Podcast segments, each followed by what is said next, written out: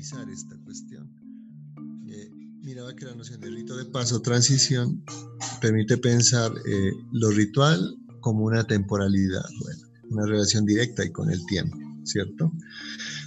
Y esta relación con el tiempo, em, en, cuanto al sujeto, pues en cuanto a la persona, para, usar esos términos, eh, implica que estas personas o estos sujetos o inclusive comunidades adquieren la, la, particularidad de entrar en la transición, que implicaría el rito de paso, ¿cierto? Y eso implica que hay eh, una, una, separación, eh, puede ser interna, en el caso, por ejemplo, de la iniciación de, un, chamán o de la iniciación a un tipo de, formación, ¿cierto?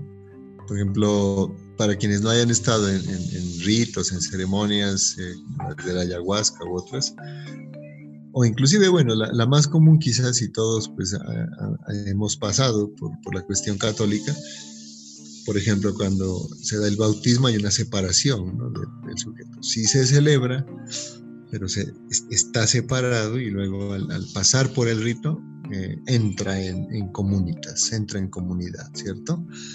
ya deja de estar como en un, en un umbral. Eso, eso sería diferente en, este rito, ¿no? Eh, porque eh, ese carácter de, de, ser umbral, de, de liminalidad, es como que se neutralizara, por ejemplo, ¿no? cuando ya se obtiene un, nivel, si se quiere, ¿no? o, o, se hace un rito y se obtiene un, un nivel, si se tratara como de, de pensar en, causa, efecto, causa, eh, final, eh, acto, eh, efecto, etcétera, ¿cierto?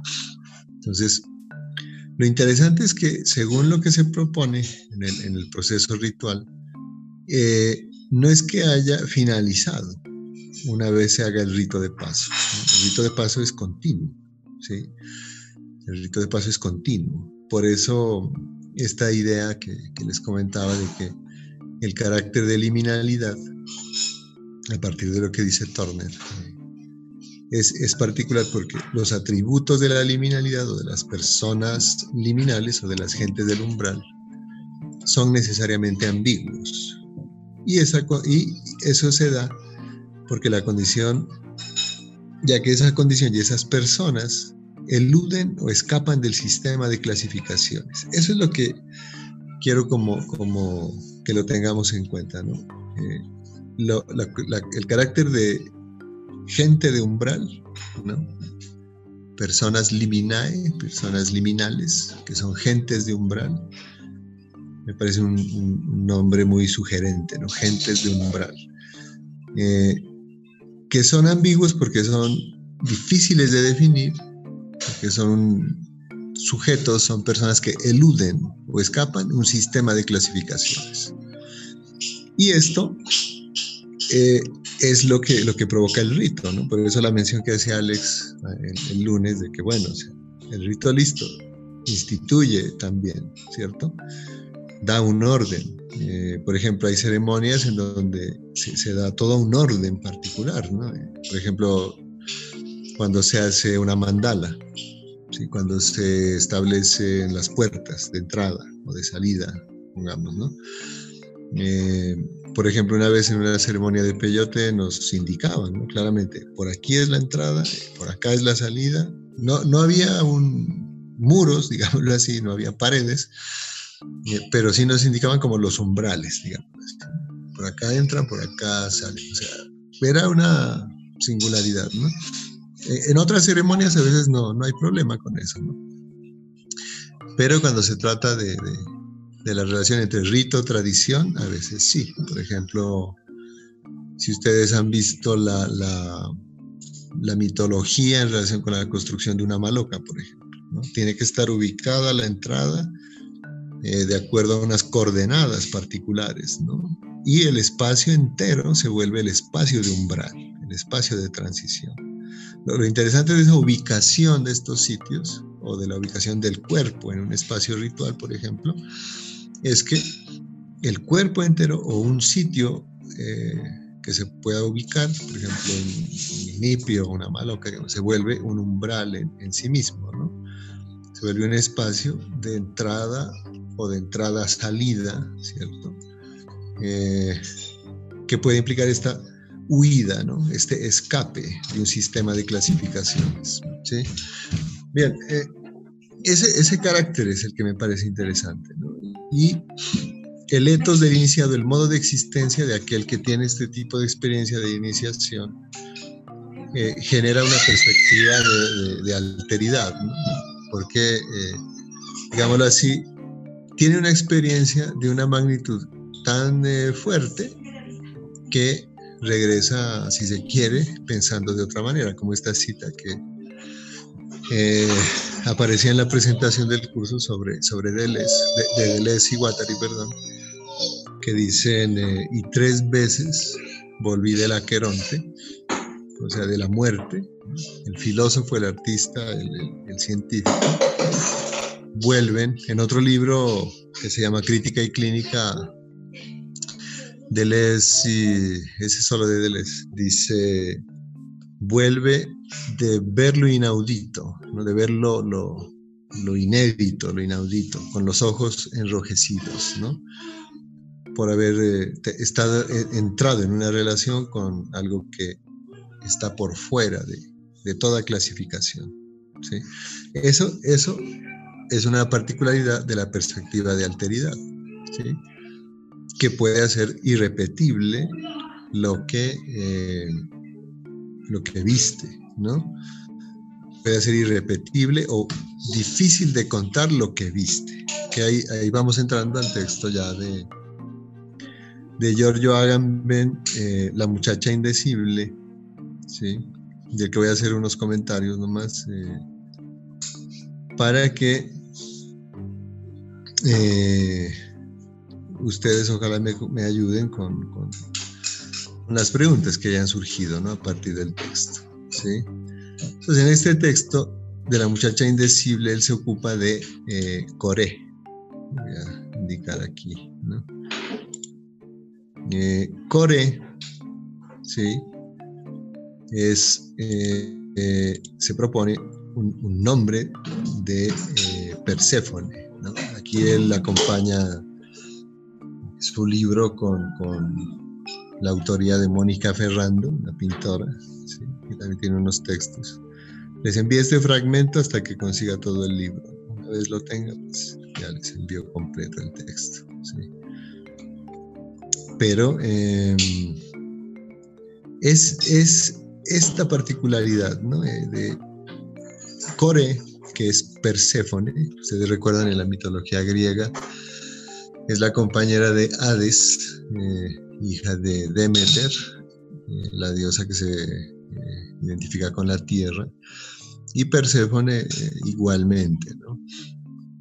La rapta Hades y la lleva pues al, inframundo, ¿cierto? Y es allí en donde, digamos, ella tiene su, vamos a llamarlo así, eh, sus manifestaciones más particulares, ¿no? Entonces, eh, la lectura que hace de, esta eh, diosa, ¿sí? de estas características de esta manifestación, es que, por ejemplo, es, es que es indecible. Y esta indecibilidad, esta característica de indecibilidad, la relaciona con el concepto de misterio y también de rito, ¿no? Entonces eso es como lo que más me, me interesaría como destacar en, en el proceso. Voy a hacer comentarios así generales. Para que ojalá podamos conversar un poco como el otro día, porque las preguntas ayudan mucho, ¿no? Entonces, en los aspectos generales, miren, eh, se hace alusión al texto de eh, Jung y Kerenji. Lo tengo, lo, tuve, tuve que reemplazar el, disco duro de este aparato y perdí varios libros, pero ya, los estoy recuperando, la mayoría. ¿sí? Pues una vez lo tenga también para quien interese, lo envío. Eh, para que miren a qué hace referencia cuando esta, esta, este texto en Word, si lo están mirando. Sí, señor. Ah, bien, bien, eso. Entonces, del texto de Agamben que les comentaba, quiero destacar estas particularidades que tienen que ver con lo que implicaría lo ritual. ¿no? Lo indecible, que es eh, parte del texto que propone Agamben, pero también lo inquietante. ¿no? Y esto que se llamaría lo indeterminado original, que se relaciona mucho, esta indeterminación original, con lo que dice este mm, Víctor Turner sobre el carácter de las personas liminae, ¿no? de las personas liminales, de las gentes de umbral. Son, las gentes de umbral son indecibles, son inquietantes, porque representan esta indeterminación original. ¿sí? ¿Y por qué representan esta indeterminación original? Porque escapan a una tipología que las pueda clasificar, ¿cierto? Ahí habría una, una correspondencia fuerte con lo que se destacaba ayer, eh, anteayer, perdón, con el comentario de Alex, también con el comentario de Luis sobre, sobre ser un umbral, pero también ser nómada, ¿no? la indeterminación original no es tanto, digamos, eh, un problema de, de, no tener personalidad, que a veces le dicen a uno, le hace falta personalidad. Yo diría, pues mejor, ¿no? Porque estás perdiéndola, sí, estás perdiéndola, ¿no? Si se trata de estar en estas relaciones con, con, la, con lo indecible, con lo inquietante, ¿no?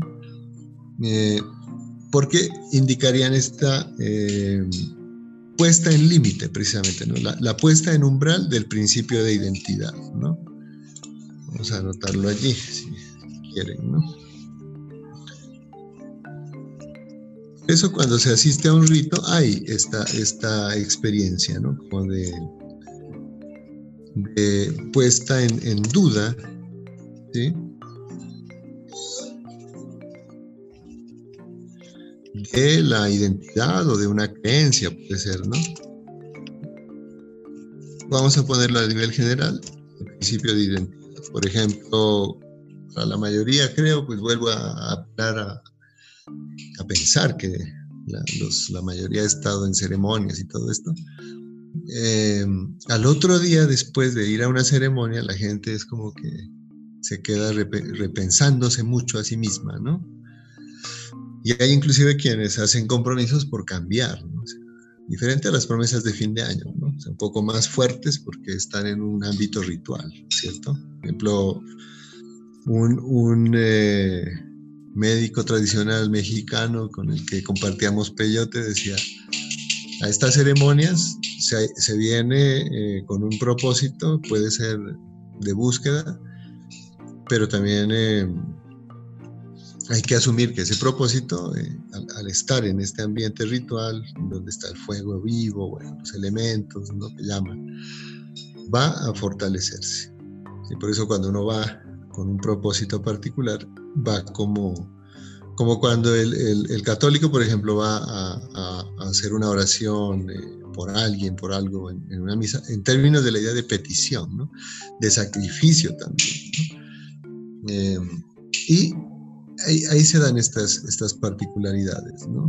Eh, ya para las personas que entran en un ámbito más, vamos a llamarle de, profundidad en, formas de aprendizaje que tienen que ver con estas prácticas, esta experiencia de, rito de paso o de rito de iniciación sí se vuelve un poco más intensa, ¿no? Porque el que, el que repite ir a los ritos y a las ceremonias que eso también es algo bien particular, ¿no? No solo lo repite por un, por un principio de placer que implique que encuentre una satisfacción particular que pueda volverse un, ejercicio narcisista, ¿no?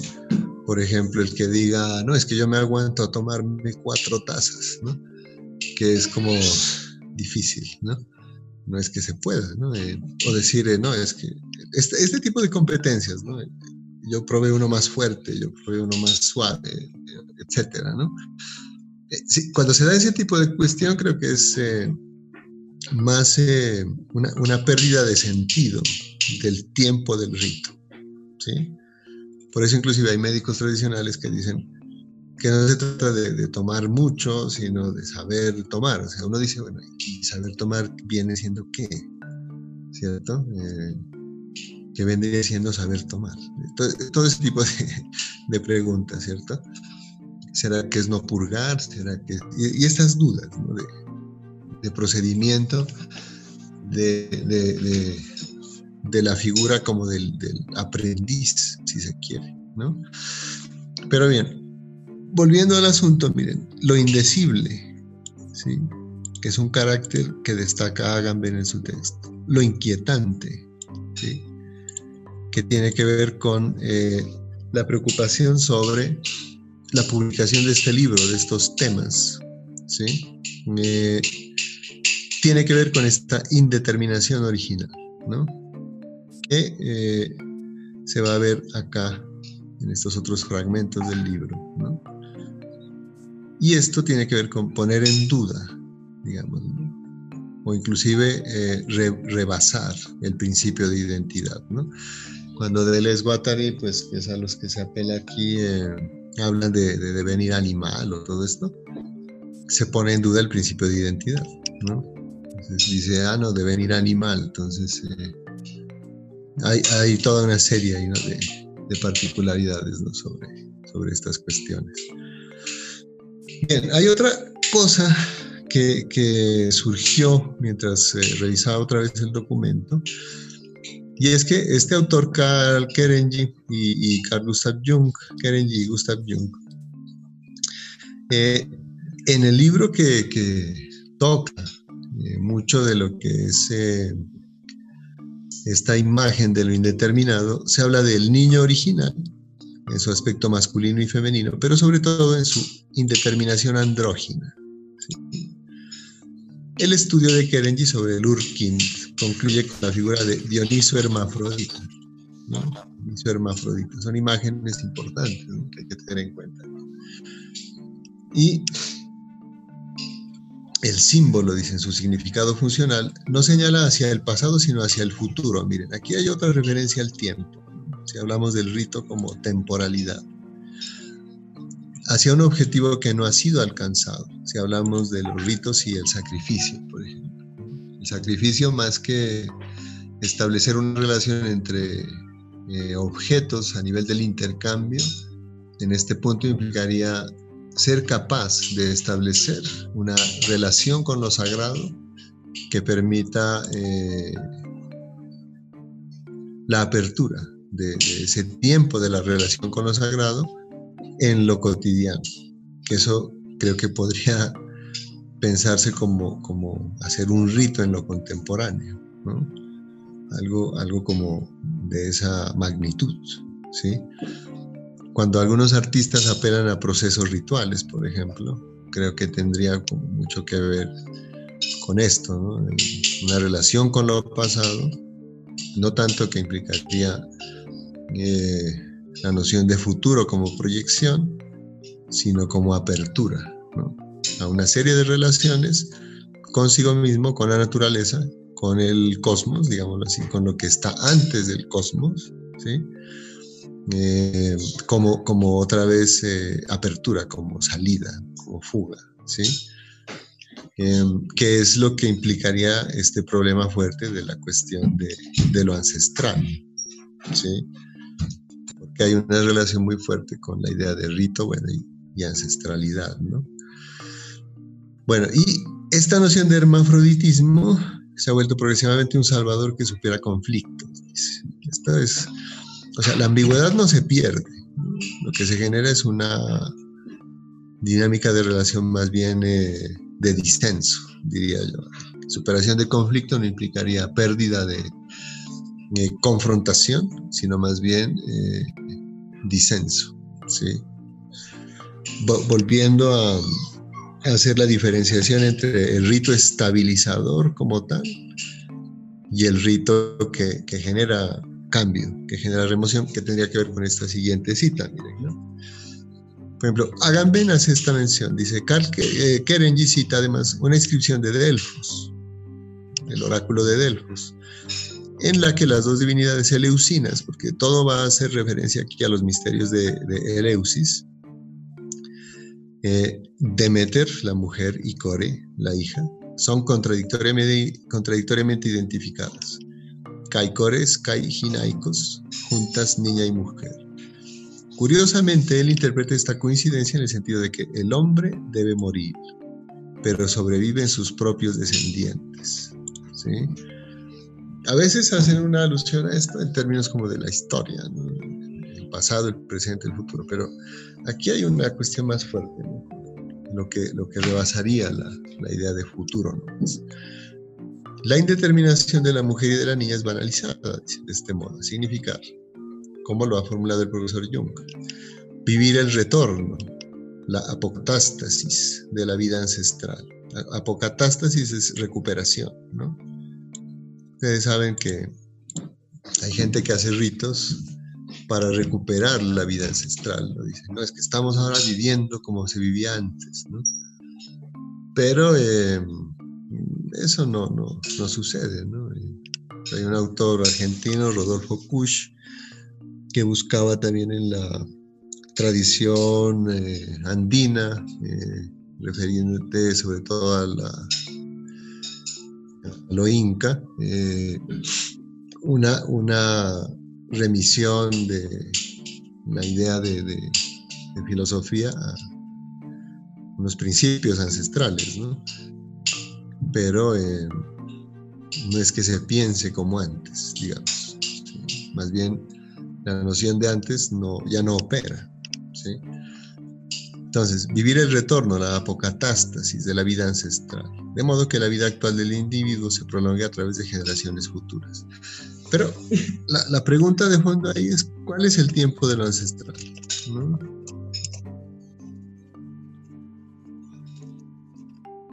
es el tiempo de lo ancestral? Puede ser. ¿Sí? Aquí hace referencia lo ancestral. Saben decir, no, es que eso es antiguo. Y con eso como que ya, o sea, todo es válido entonces. No es que así era antes, o sea, que todo es válido.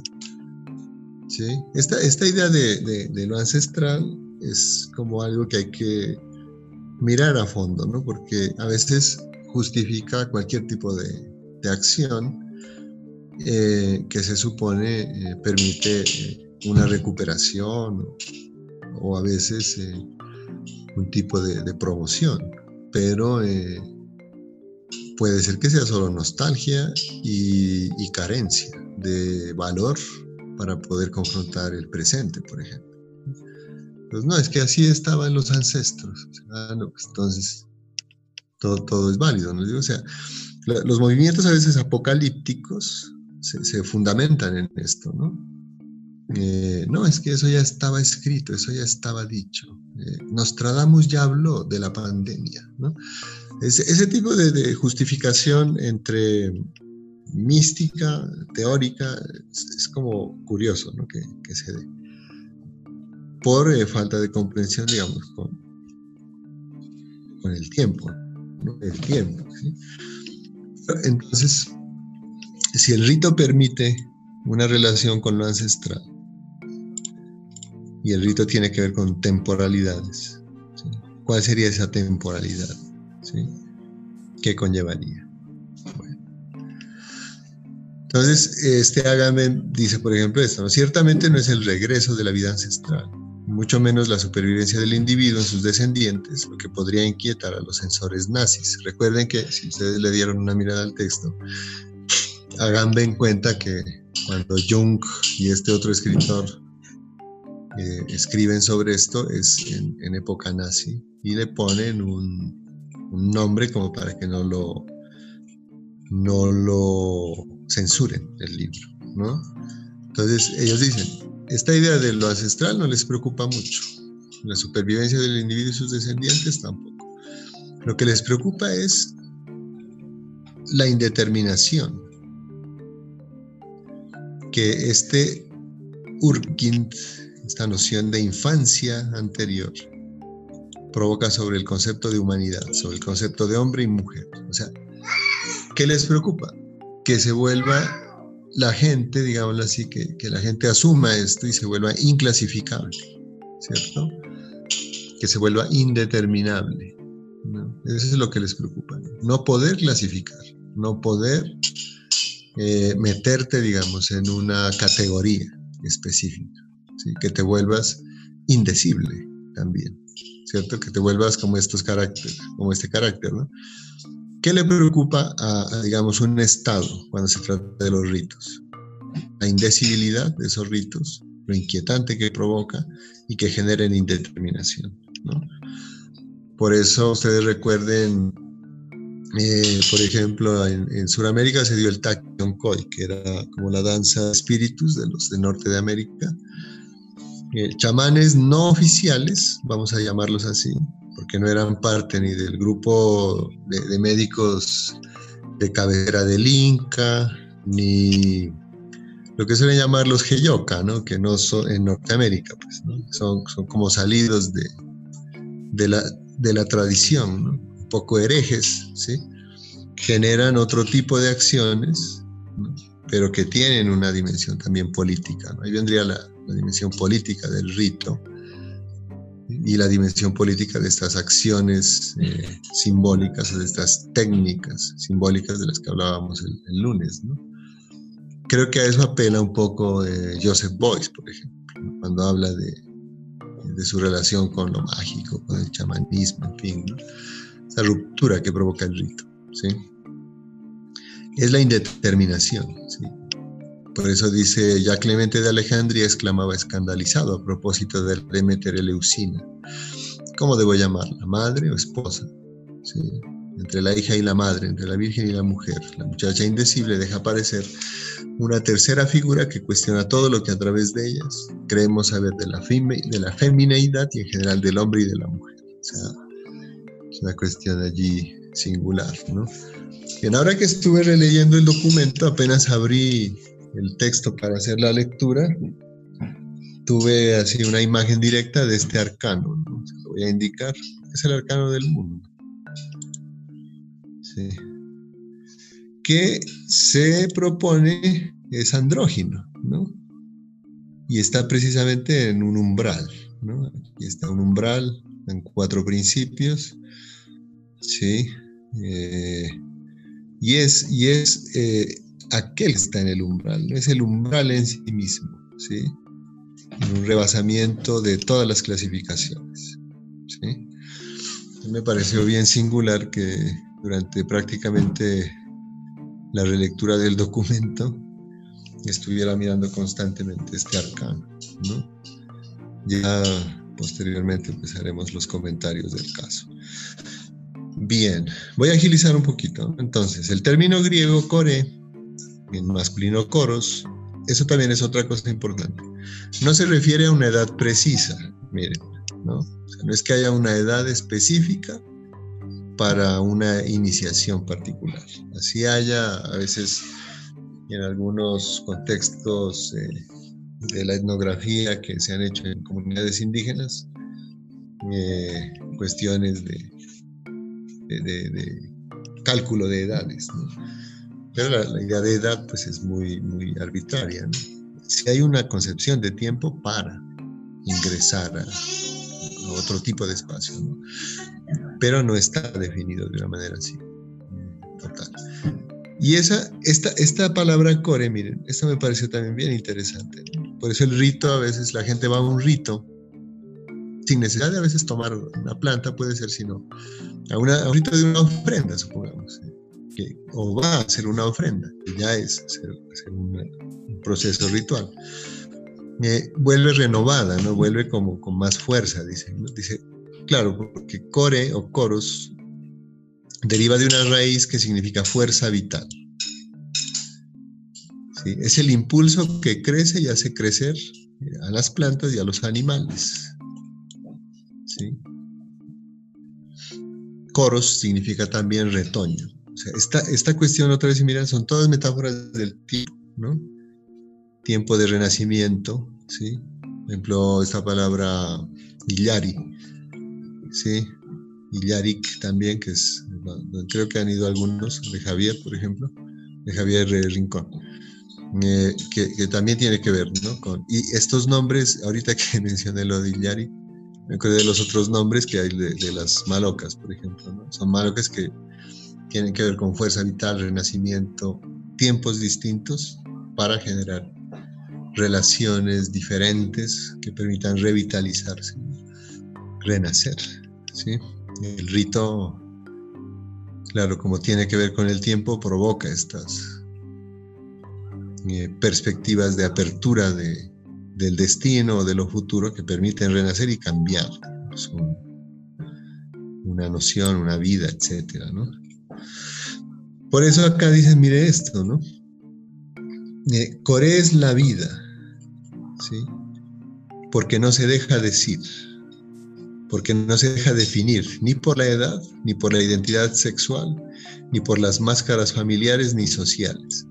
Esto me pareció muy, muy vital ¿no? en cuanto a lo que implica esa comprensión del rito y el misterio. La comprensión del misterio ya vendrá después. Aquí es, miré unas imágenes porque en el texto se habla de las hijas de, de, Seto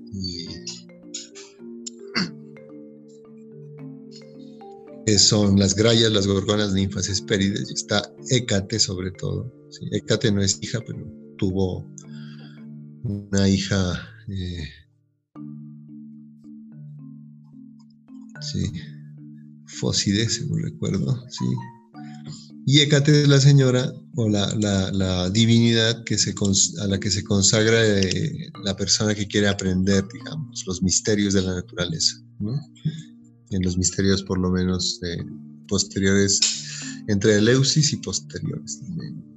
La que mira es, es de tres eh, cabezas o tripartita la llaman. Está mirando hacia tres puntos al mismo tiempo, diferentes realidades y tiene antorchas en sus manos también.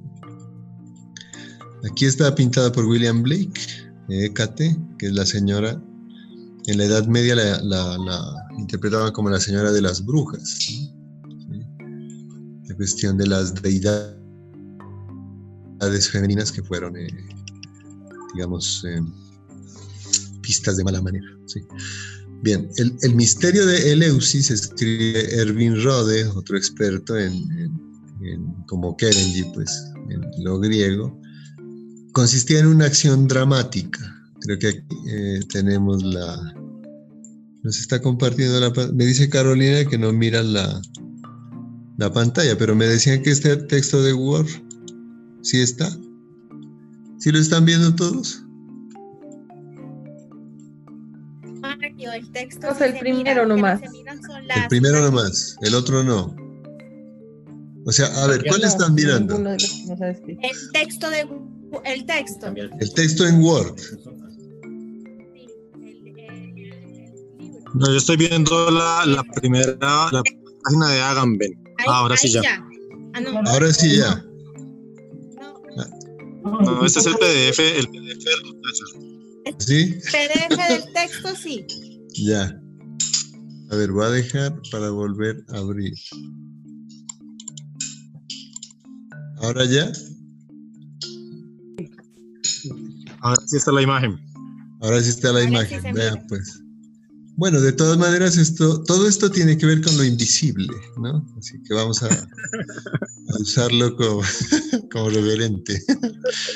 Bueno, aquí está subrayado, ¿no? Lo indecible, lo inquietante, lo indeterminado original, de lo que les comentaba, ¿sí? No señala hacia el pasado, sino hacia el futuro, aunque de acuerdo a la imagen de Hécate, eh, no es que solo quede mirando al futuro, mira a los tres tiempos, ¿sí?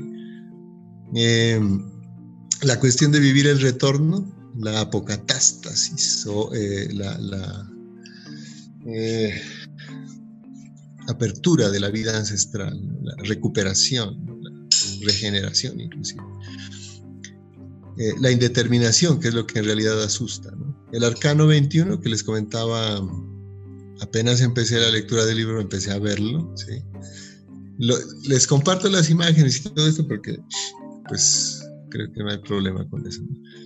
Andrógino en un pie, sí, puede ser danzante, puede ser eh, como está el tarot, el, arcano también del colgado, en, un umbral que tiene unas junturas que a la vez pueden ser aperturas, puertas, ¿cierto?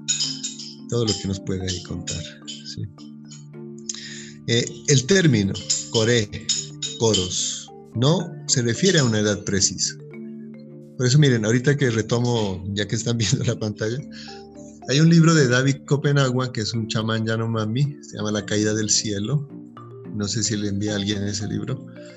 Eh, si no, lo, ya lo recuperé en portugués, pero hay una versión en inglés. Bueno, lo que sea. En todo caso, les puedo enviar el libro. Él cuenta, si se trata de procesos de iniciación, que él cuando era niño tenía muchas pesadillas. Y en la tradición, pues le decían que a los niños que tienen estos sueños intranquilos es porque los espíritus los visitan mucho, dicen, ¿no? Entonces eh, tienen que ir aprendiendo como a, lidiar con eso, porque las visitas no es que se acaben. O sea, eso, eso, es, eso, eso está ahí, ¿sí? Eh, por eso no hay una edad precisa. Deriva de una raíz que significa fuerza vital, lo que les comentaba sobre estos otros sitios, ¿no? Donde vas a, puede ser a una ceremonia o si vas a hacer una ofrenda a un sitio, eh, hay una fuerza ahí, una fuerza vital con la que te vuelves a, relacionar y eso permite esta, esta, idea de curación también, ¿no? El impulso que crece y hace crecer a las plantas, por ejemplo, y a los animales. Coros significa también retoño, ¿sí? La idea de longevidad, ¿no? Una particularidad aquí, eh, ya que estás mirando la cita, eh, que tiene que ver con una core, dice, puede, por lo tanto, ser vieja, como las fórciles, que es a las que hace alusión cuando hablaba de Hécate, de, Gorgona, de ellas, ¿no? Muchachas longevas, de cabellos blancos, y Coray, y las erinias, terribles vengadoras de la sangre, las antiguas niñas de cabello blanco. Esta simbología entre temporalidad infante, una infancia eh, continua, ¿no? me acordé de un, chamán que lo sabían describir como que era como un niño, aunque no hay que confiarse, hay que estar pila siempre. Em, bien, entonces Atenea y Apolo, buscan por todos los medios domesticar a estas, eh, estos seres del umbral, ¿no? ¿sí? Eh, son contra las que lucha Atenea y Apolo, son, son niñas, ¿no? Las eumenias, ¿sí? Yambe es una de estas viejas muchachas, Yambe o Baubo, que aparece en el mito de Perséfone. ¿no? Perséfone es la core por excelencia. Y aquí era lo que les comentaba. Core es la vida, porque no se deja decir, porque no se deja definir ni por la edad ni por la identidad sexual, ni por las máscaras familiares ni sociales. Aquí también creo que está esta alusión eh, a, nomadismo, a, ruptura del carácter de la persona liminal, de la gente del umbral, la gente del umbral. ¿sí? Seto, ¿sí? que hace alusión, háganme a estas imágenes, a estos espíritus ¿no? que les comentaba. Aquí está Hécate, ahora sí ya la están viendo. ¿sí? Mira a los tres tiempos, mira, ¿no? Pasado, presente, futuro. Por eso puede actuar sobre lo porvenir, ¿sí? Es como cuando estás eh, mirando, eso que me explicaban una vez, ¿no? De mirar eh, así hacia, inclusive hacia atrás. Las prácticas de ver con el hijo, ¿sí? Eh, hay una práctica que me explicaban en el chamanismo, de uno mira hacia el futuro, digámoslo así, uno mira hacia adelante y el hijo también mira y se puede unir, las, dos miradas, mirar tiempos distintos. Eh, no solo así para la charla cotidiana, sino ya, por ejemplo, en, una ceremonia, ¿no? que se pueda ver entre esa comunicación que se suele dar. ¿sí? Aquí está otra vez Hécate, ¿sí? es una imagen distinta. Estas son antorchas, muy similares a los bastos, pues, en la, baraja, ya que mostré el arcano 21.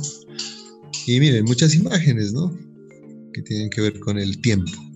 Hablando del tarot, pues el tarot también tiene que ver con el tiempo, ¿no?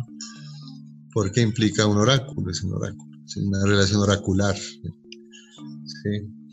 Y eh, las relaciones oraculares todas tienen que ver con temporalidad. Aquí está por William Blake en el libro abierto, otra vez eh, muchas imágenes, ¿no? Sumo, la, sacerdotisa en, el tarot, los atributos, ¿no? Y la noche, la noche, que eh, en referencia al otro texto de Agamben que les pasé, de qué, implica lo contemporáneo, tendría que ver con esto, ¿no? Ver de frente la oscuridad, ¿no? O ser capaz de ver la, oscuridad en el tiempo presente. luego hacemos la, alusión directa a eso. Esta imagen es muy, muy bella, ¿no? Entonces, volviendo al asunto aquí donde nos quedamos, el misterio de Leucino, escribe Erwin, consistía en una acción dramática. Recuerden, por favor, que dramático, lo dramático proviene de, acontecimiento, ¿no? Otra vez son figuras del tiempo. O mejor, en una especie de pantomima acompañada de cantos sagrados y de fórmulas, que representaba la historia sagrada del secuestro de Perséfone de Core de la errancia de Demeter y del reencuentro de las dos diosas.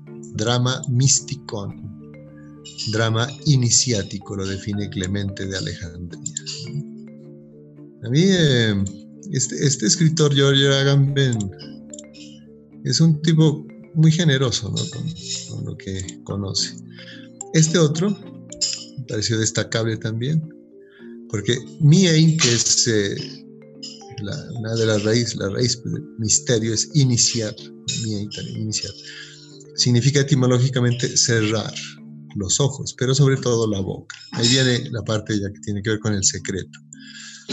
Al inicio de los ritos sagrados, el heraldo, el heraldo ordenaba el silencio, pero no, no va a ser un silencio de obediencia, sino más bien como otra, creo que metáfora de lo que implica la apertura, ¿no? Me acordé del abuelo Martín Ágreda, que lo fui a visitar en el año 94, ¿cómo será ya eso de tanto? Que él hablaba cuando, esa vibración que viene al oído, cuando se está aproximando ya la, la apertura, ¿no? Con, con la toma, esa, esa, vibración tan fuerte. Ahí hay un silencio distinto, ¿cierto? Bien. Entonces, aquí creo que hay una relación con, lo que sería el arte, el arte y el rito, por ejemplo.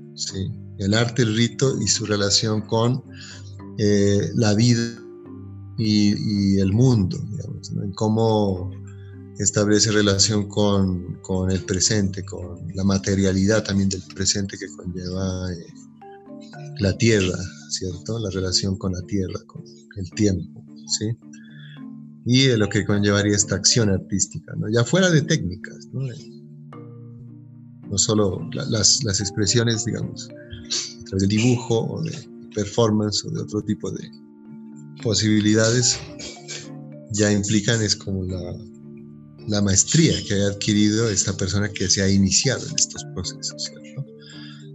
Bien, sobre el secreto de la iniciación subraya estas particularidades. Eh, el secreto, la iniciación.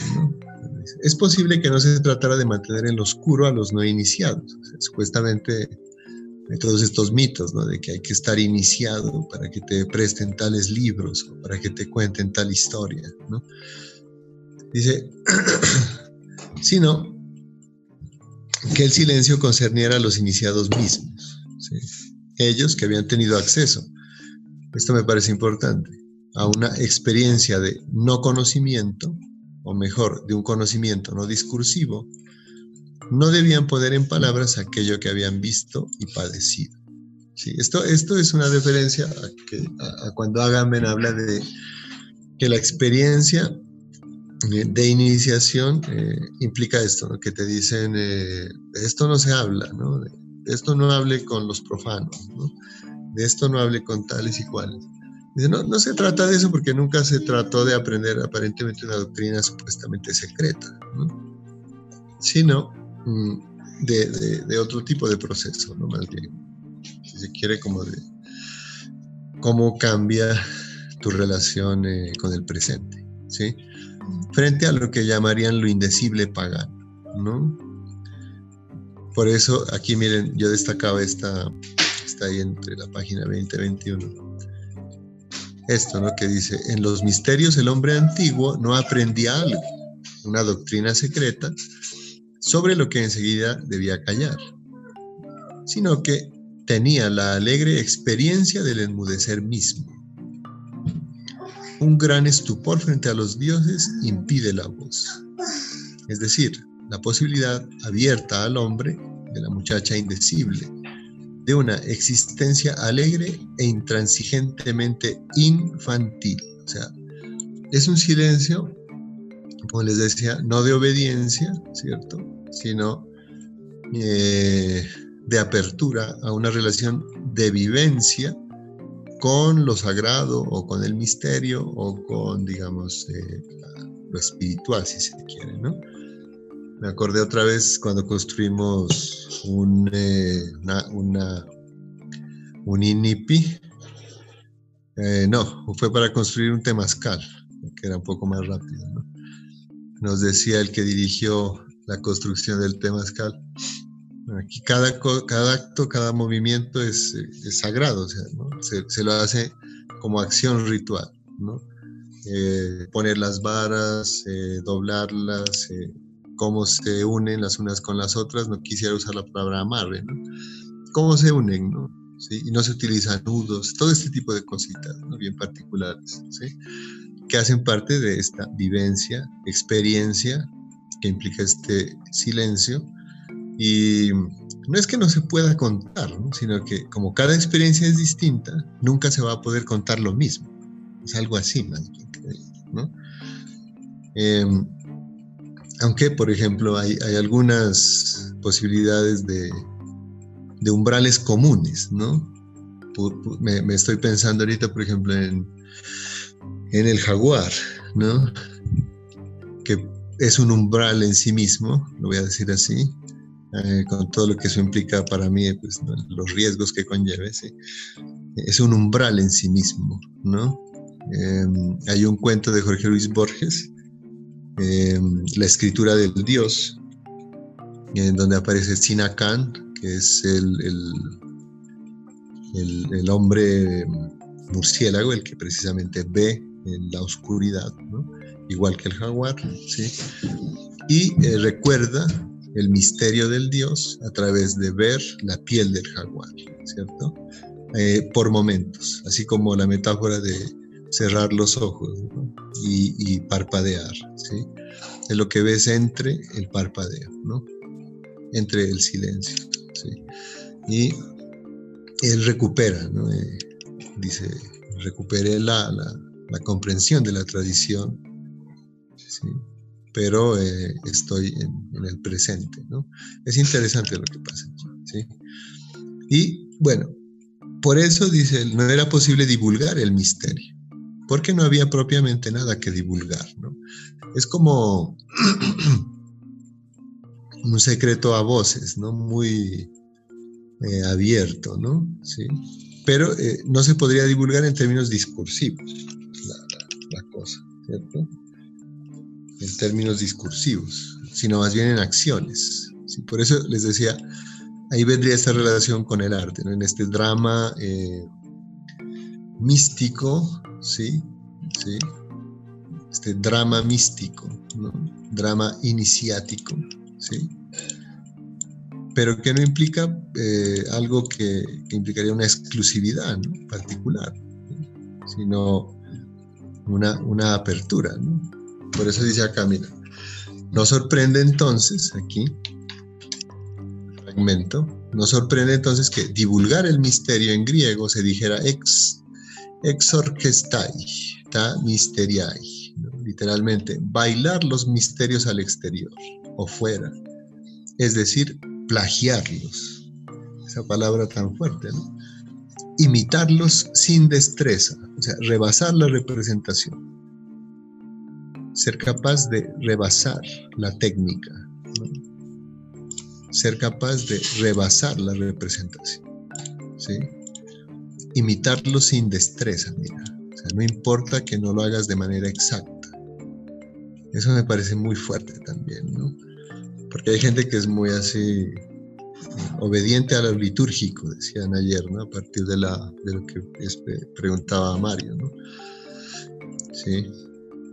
La, la, liturgia puede ser umbral o, también límite, ¿no? Sí. Miren que me acordé de, no, de, me contaba un abuelo Sicuani, creo que varios lo conocen también, García, es cierto, eh, que hay palabras que ellos recuerdan de los cantos, pero no es que la entiendan, en términos discursivos otra vez. La entienden en términos, eh, voy a decirle así, de intensidad, como la fuerza simbólica que provoca, y de acuerdo a eso es que la, la canta, la pronuncia. A nivel discursivo no la entiende, digamos, no en términos de, no saberla, sino de que hay una profusión de sentidos tan amplia que no alcanzaría a describirse todo lo que conlleva, ¿cierto? ¿Mm? Por ejemplo, en, en Quichua, la palabra huaca tiene algunos significados, pero no, es, no se alcanza a decirlos todos, digamos, ¿sí? Y creo que es igual en, todas las lenguas, en el fondo. Cuando ya en la lengua haces una, relación así como con, con el misterio, ¿no? Aquí me preguntan si es como el hablar en lenguas. Tendría que ver con el hablar en lenguas, pero en la concepción más antigua, ¿no? Sí. Porque ustedes saben cómo está dividido eso, ¿no? También está, bueno, antes del cristianismo viene la cuestión hebrea, por ejemplo, sin la tradición allí. Y eh, ahí hay toda una, tradición con la profecía, con, el con, la profecía, ¿sí? Eh, y la, la, palabra profética, que eh, Blanchot tiene un texto sobre eso, por ejemplo, dice, no es palabra de, consuelo ni para que te hable del futuro, sino es algo que rebasa la, realidad, digamos así, la excede, hay, una, eh, hay un exceso, hay una excedencia, ¿no? Sí. O sea, eh, aquí van a encontrar eh, como similitudes con muchas tradiciones místicas, ¿cierto? Porque miren, bailar los misterios al exterior o fuera es, danzarlos, ¿cierto? Para, otra vez, volviendo a la cuestión de, ceremonias, la, danza es una forma de comprensión, de pensamiento, que conlleva una ruptura de la eh, de la discursividad, por lo menos remitida a lo alfabético, donde la lengua ya no es, digamos, otra vez articulada ni, ni, remitida a unos signos específicos, sino que eh, se encarna, ¿no? Por ejemplo, en, una tradición, en la tradición sufí, el danzante, los danzantes derviches, si ustedes los han visto, los girantes, ellos danzan y hay un momento de éxtasis, de apertura, pues, eh, que implica que empiezan a cantar, como hacía Sohrabardi, el, el, pueden buscar a Sohrabardi, ¿sí? El libro se llama El Arcángel Tenido de Púrpura.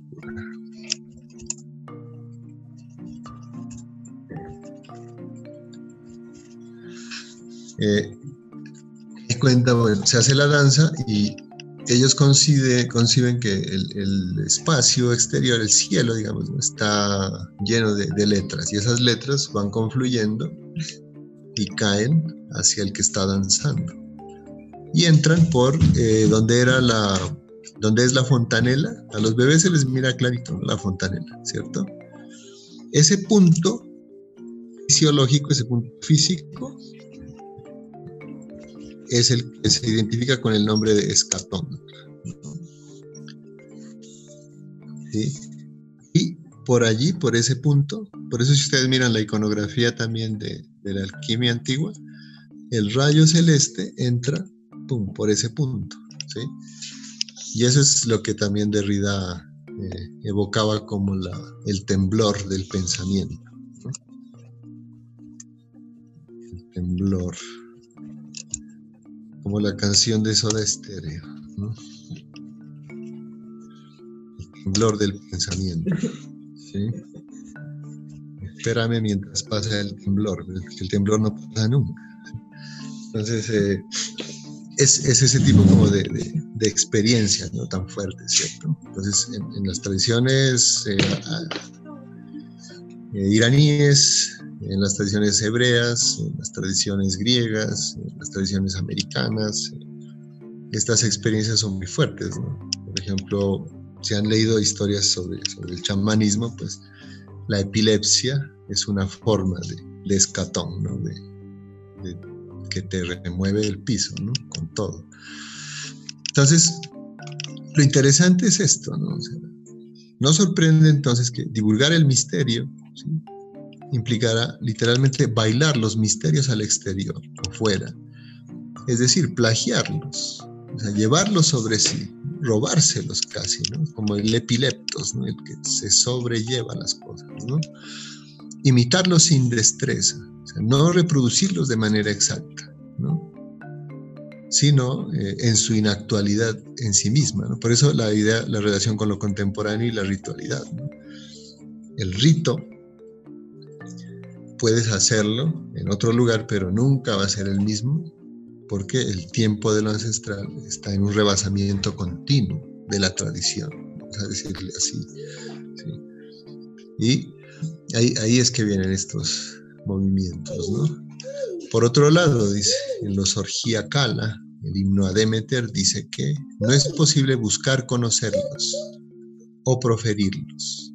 Estas son también ya particularidades, digamos, de la forma en la que te proponen prácticas.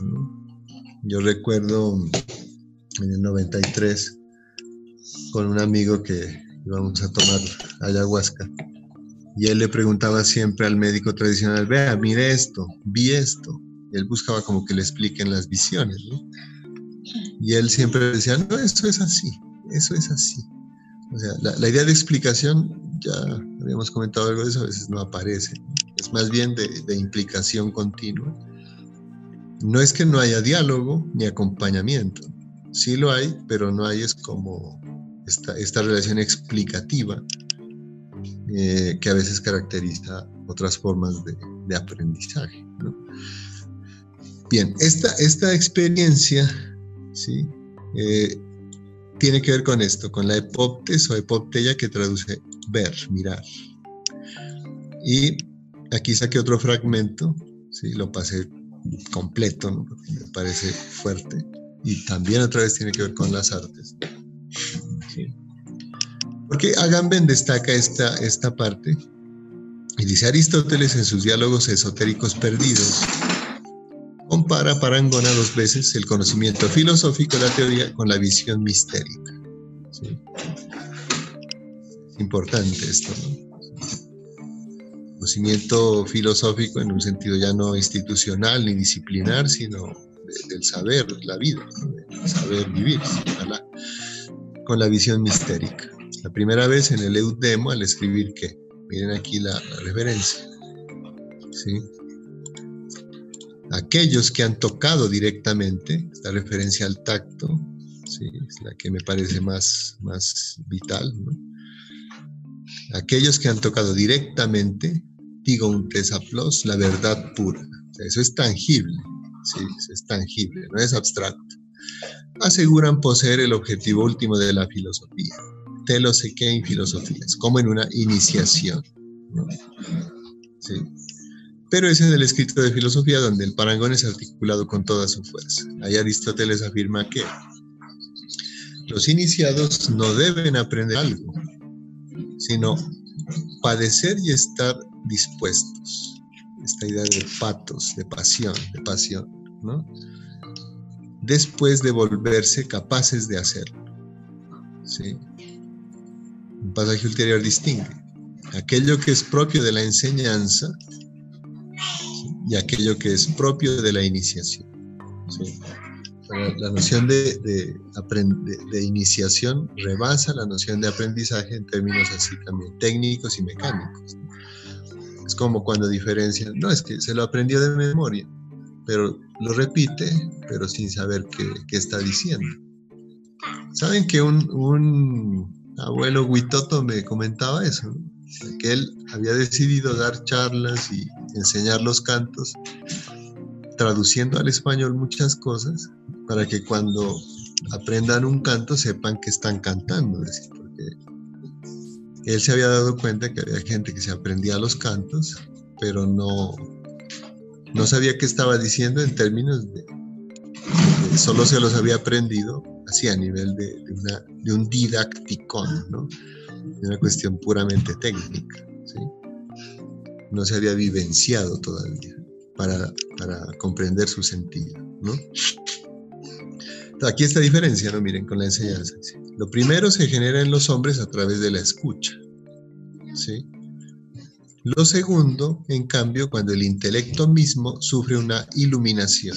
¿no? Esta, esta palabra que a veces es tan em, usada, ¿no? Iluminación los iluminados, tal cosa, ¿no? Es, eso también es de cuidado, ¿no? no falta el que siente esto y, puede enseguecerse, ¿no? Eso, de eso previenen mucho también. No enseguecer con lo que se cree que se entiende, ¿no? ¿Sí? Por eso es que hay, hay este, este temblor, ¿no? ¿Sí? Bien, este segundo elemento nos informa Sellos, quien nos ha transmitido el fragmento, fue llamado también por Aristóteles mistérico. Me agrada que se cite aquí Aristóteles porque a veces se le, tira mucho de como que era muy racional y eso no, era así. Y semejante a las iniciaciones eleusinas, pues en estas el iniciado en las visiones recibía una impresión, pero no una enseñanza. Esto me parece también fuerte, ¿no? ¿Sí? Pensando en, estas experiencias, ¿no? que a veces uno ve cosas y, no entiende nada. No, es que eh, lo vaya a entender alguna vez, sino que rebasa la idea como de un, mensaje definitivo. ¿no? Por eso sí les, sí les ha pasado que uno ha tenido sueños, visiones que viene a entenderlas a los años o sigue a veces, ¿no? Pensando en cosas. Esto de, del ver, del visionar, como lo propone aquí, miren que está muy relacionado con el tocar también. Tocar, ver, ver, tocar, ¿sí? Eh, que eh, es también algo a lo que hace alusión este Gadamer en el libro La, actualidad de lo bello. Y en otro libro, perdón, de los orígenes del pensamiento griego de tocar el tacto, ¿sí? la relación directa con, la verdad en este caso, se da a través de la tangibilidad, de la sensación, de, vivenciar la, experiencia. Eh, la relación entre teoría y mística, Agamben dice, bueno, pero ¿por qué la teoría en las nieblas de la mística? Entonces yo recordé en las tradiciones místicas, por lo menos de Oriente hacia acá, se habla de la tiniebla luminosa. hay un momento de, digamos, eh, la iniciación en donde eh, prácticamente el rito ahí sí eh, te mete en una experiencia caótica radical, ¿no? es antes del cosmos, ¿sí?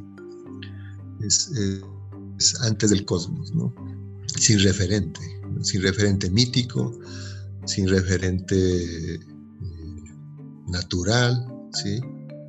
es una particular experiencia, que, eh, digamos, genera una ruptura radical con, con la idea de totalidad. Y esto tiene un proceso, ya vamos terminando estos fragmentos, de, de actitudes, ¿no? Eh, ¿sí? Eh, de, de, de, sexis y patos, que aquí lo, lo, proponen. Patos, ustedes saben, eh, por la relectura que hayan hecho de Nietzsche, tiene que ver con, con lo pasional, ¿no? con también lo que rebasa el deseo mismo. ¿no? Por eso él hablaba de lo dionisiaco, por ejemplo. Lo dionisiaco es un patos que rebasa el deseo. Entonces, eh, Aristóteles distingue también dos sentidos del término pasein. El primer sentido, el de quien está todavía aprendiendo, ¿sí? padecer significa destrucción en obra de un principio contrario. Miren esta definición. ¿Qué tal le metió esto en educación? El primer sentido, el que está todavía aprendiendo está padeciendo una destrucción continua en obra de un principio contrario, o sea, supongamos, de una creencia, ¿sí? O esta, esta idea de que cuando estás leyendo algo entras en crisis, ¿no? Dice uno, ah, pero estoy leyendo esto, ¿para qué leo esto? Si esto me está es como inquietando mucho, pues esa era la idea, ¿no? Sí, el que está todavía aprendiendo, para esta persona, padecer implica pasar por un proceso muy fuerte a veces de destrucción de hábitos, de situaciones, etc. De, costumbres.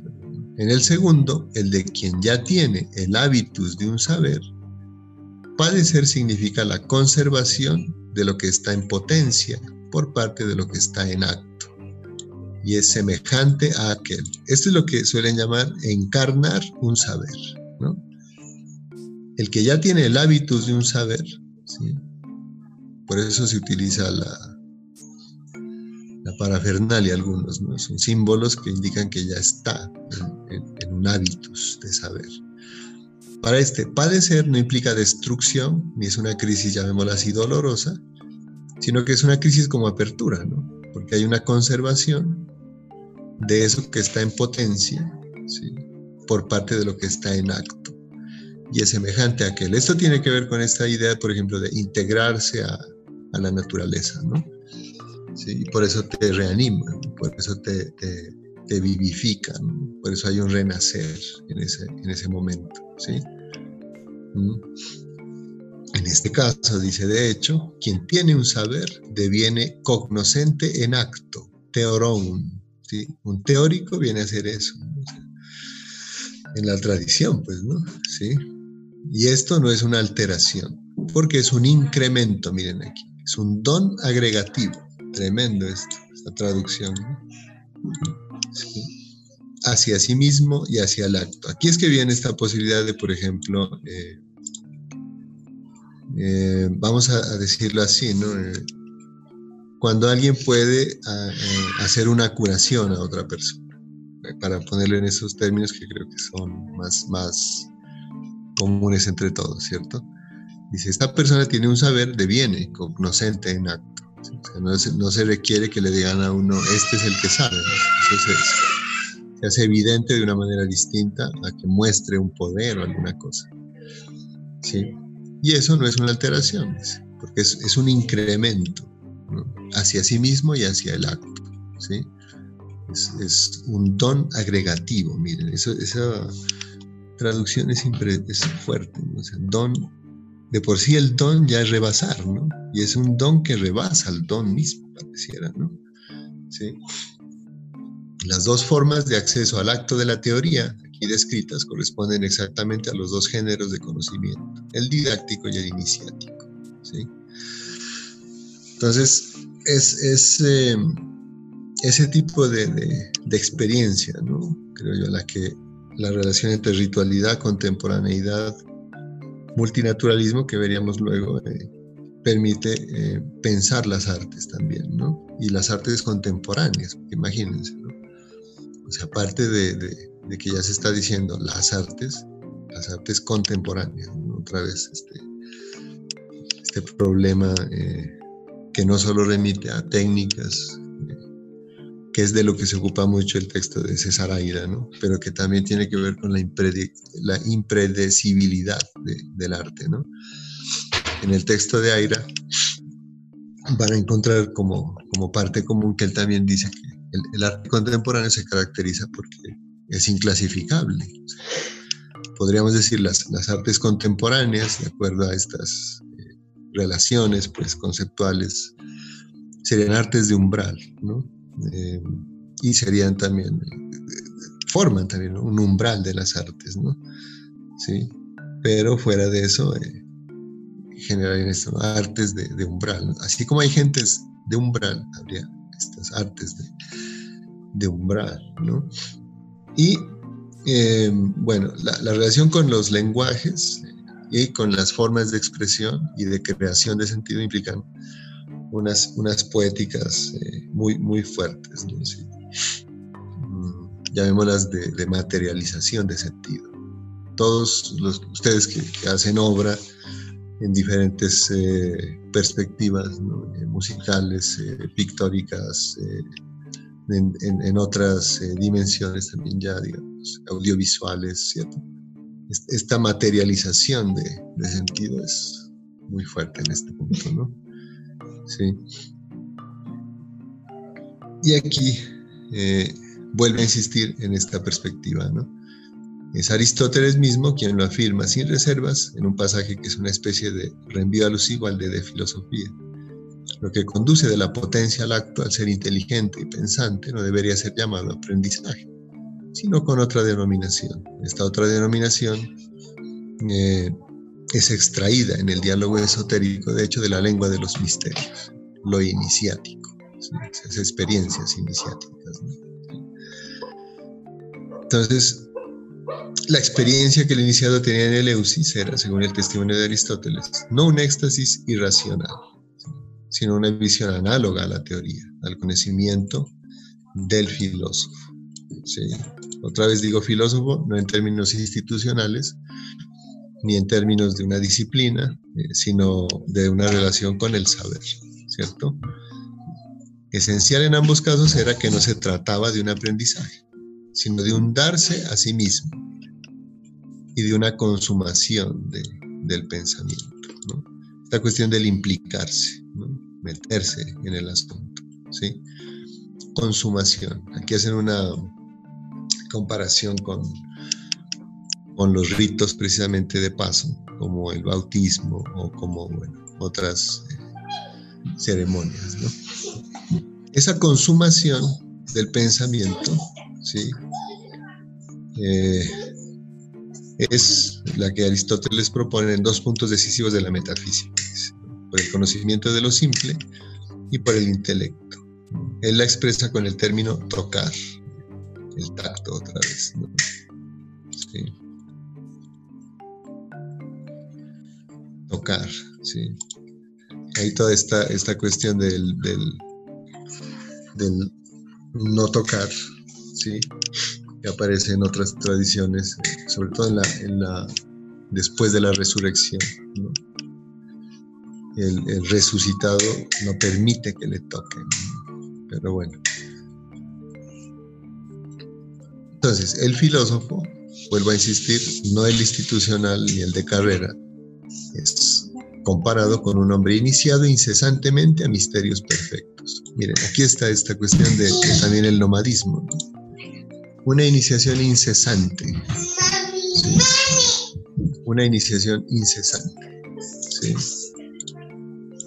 Es muy fuerte. Eh, creo que en relación con lo que decían de Les, Guattari, va mucho, ¿no? Por aquí está la alusión a a la cita que yo había puesto en la presentación de tres veces olvide la queronte, ¿no? Porque aquí en la bienaventuranza es en donde se va a hacer más explícita esa dimensión. Entonces, es un ser iniciado incesantemente a misterios perfectos. La filosofía parece buscar su propio lugar en una confrontación con la experiencia mistérica y su legitimación. Porque se conocía como vera religio, ¿no? volver a establecer la relación con eh, la tierra, la vida. Bien, y aquí viene ya la alusión a, esta cuestión con, con Deleuze eh, Guattari, que implicaba la relación entre filosofía, arte y ciencia. miren, propone que el resultado de la iniciación está expresado en las fuentes más antiguas en términos generales, felicidad y buena esperanza. La felicidad en términos no tanto de eh, una especie de, economía y del placer, ¿no? sino más bien como esta relación con el tiempo, un tiempo de acontecimiento que permite una buena esperanza, una apertura, ¿no? de lo que se preveía pudiera ser un futuro. La esperanza, la figura de la esperanza, rompe la noción de futuro.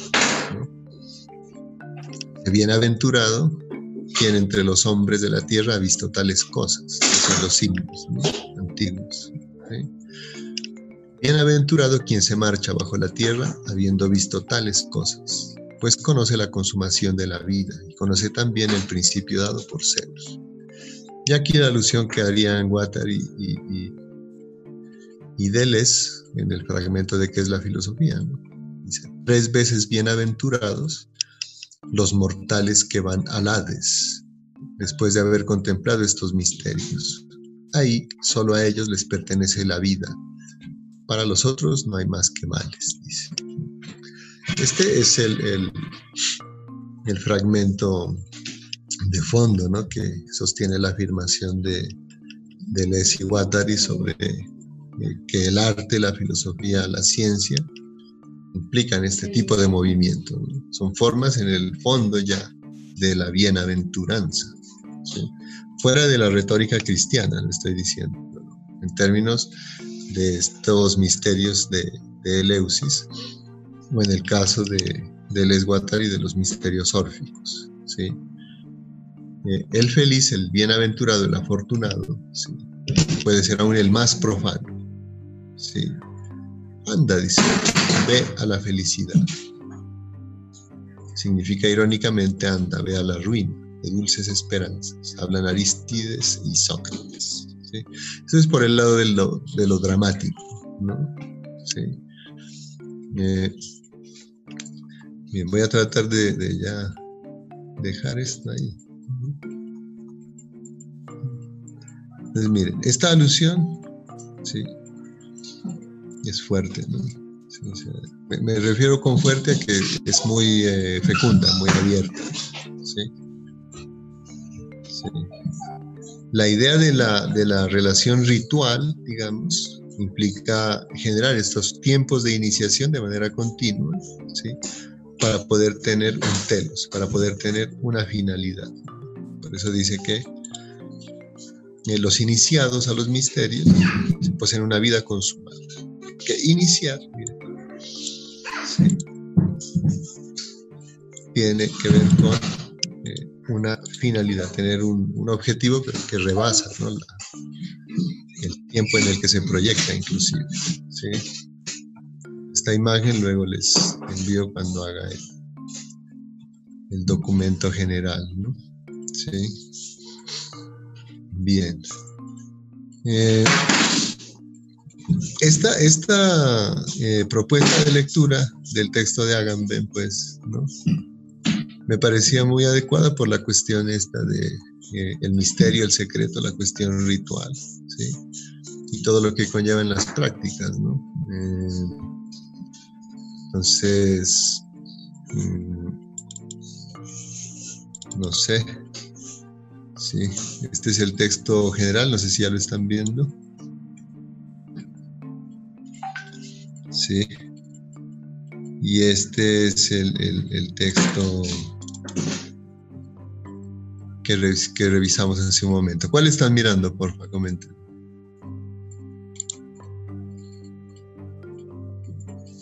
Eso, sí, en, mil mesetas eh, de Les Guattari dicen pensar es siempre seguir una línea de brujería. Eh, eso, esa relación de ellos con la cuestión chamánica era muy fuerte, ¿no? Sí. Era, era continua, ¿no? Nunca la, la negaron, digamos así. Para muchos fue un problema, Pero bien. Eh, el texto de César Aira sobre el arte contemporáneo, espero que lo hayan podido mirar, y el de Agamben sobre qué es lo contemporáneo, eh, igual. Pero mire, la relación entre los tres textos es que en los tres textos se menciona, por ejemplo, en el caso de este, de, la muchacha indecible, lo indecible, lo inquietante, la indeterminación original. En el de Aira, que él dice que el arte contemporáneo se caracteriza porque se, se fuga ¿no? de la definición y provoca inclusive fugas de, las técnicas, de las formas de reproducción que tratan de, apresarlo, dice de alguna manera. Tiene una posición muy crítica también, pero eh, dice cosas allí como, como interesantes. Y en el de qué es lo contemporáneo de, de Agamben otra vez, lo que me pareció muy interesante también en relación con esto de, el tiempo de la iniciación, de, las ritualidades, la contemporaneidad, es que propone que eh, hay un, un, movimiento allí, ¿cierto? Eh, que hace que la, mirada sea distinta, ¿no? No te ensegueces frente a, la revelación de un misterio, sino que precisamente aprendes a, ver todas las relaciones que conllevan este, este misterio, la constelación que puede provocar de, relaciones. Bien, yo dejo ahí, ¿no? Y comenten, porfa, preguntas o ideas, o también si leyeron los tres textos o uno solo, lo, como quieran, ¿no? Para que aprovechemos y charlemos otro, otro rato,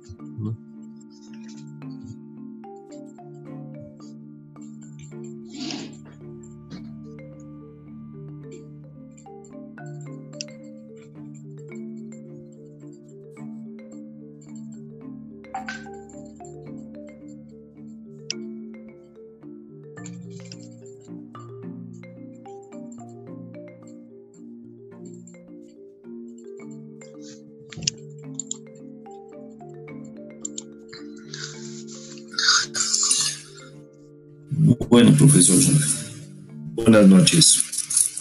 Estábamos viendo los conocimientos en donde el pensamiento y la forma de demostrar la creación y el lenguaje en diferentes sentidos y didácticas específicas dentro de una teoría de relaciones y saberes, de pensadores, nos han hecho crecer en lo que es el simple y el intelecto de realizar algunos conocimientos y también llevarnos a unos misterios. Entonces mi pregunta va, ¿cómo podemos enfocar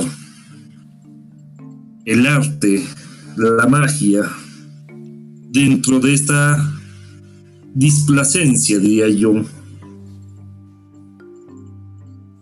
para llegar a ser ese tiempo, ese misterio de un ritual en mi pintura o en la creación artística?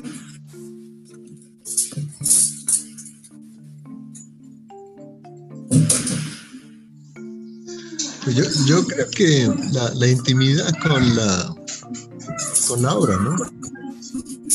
Por ejemplo, a mí me parece, recordando pues la experiencia de, trabajar ahí en la facultad, que es con mi, referente más cercano.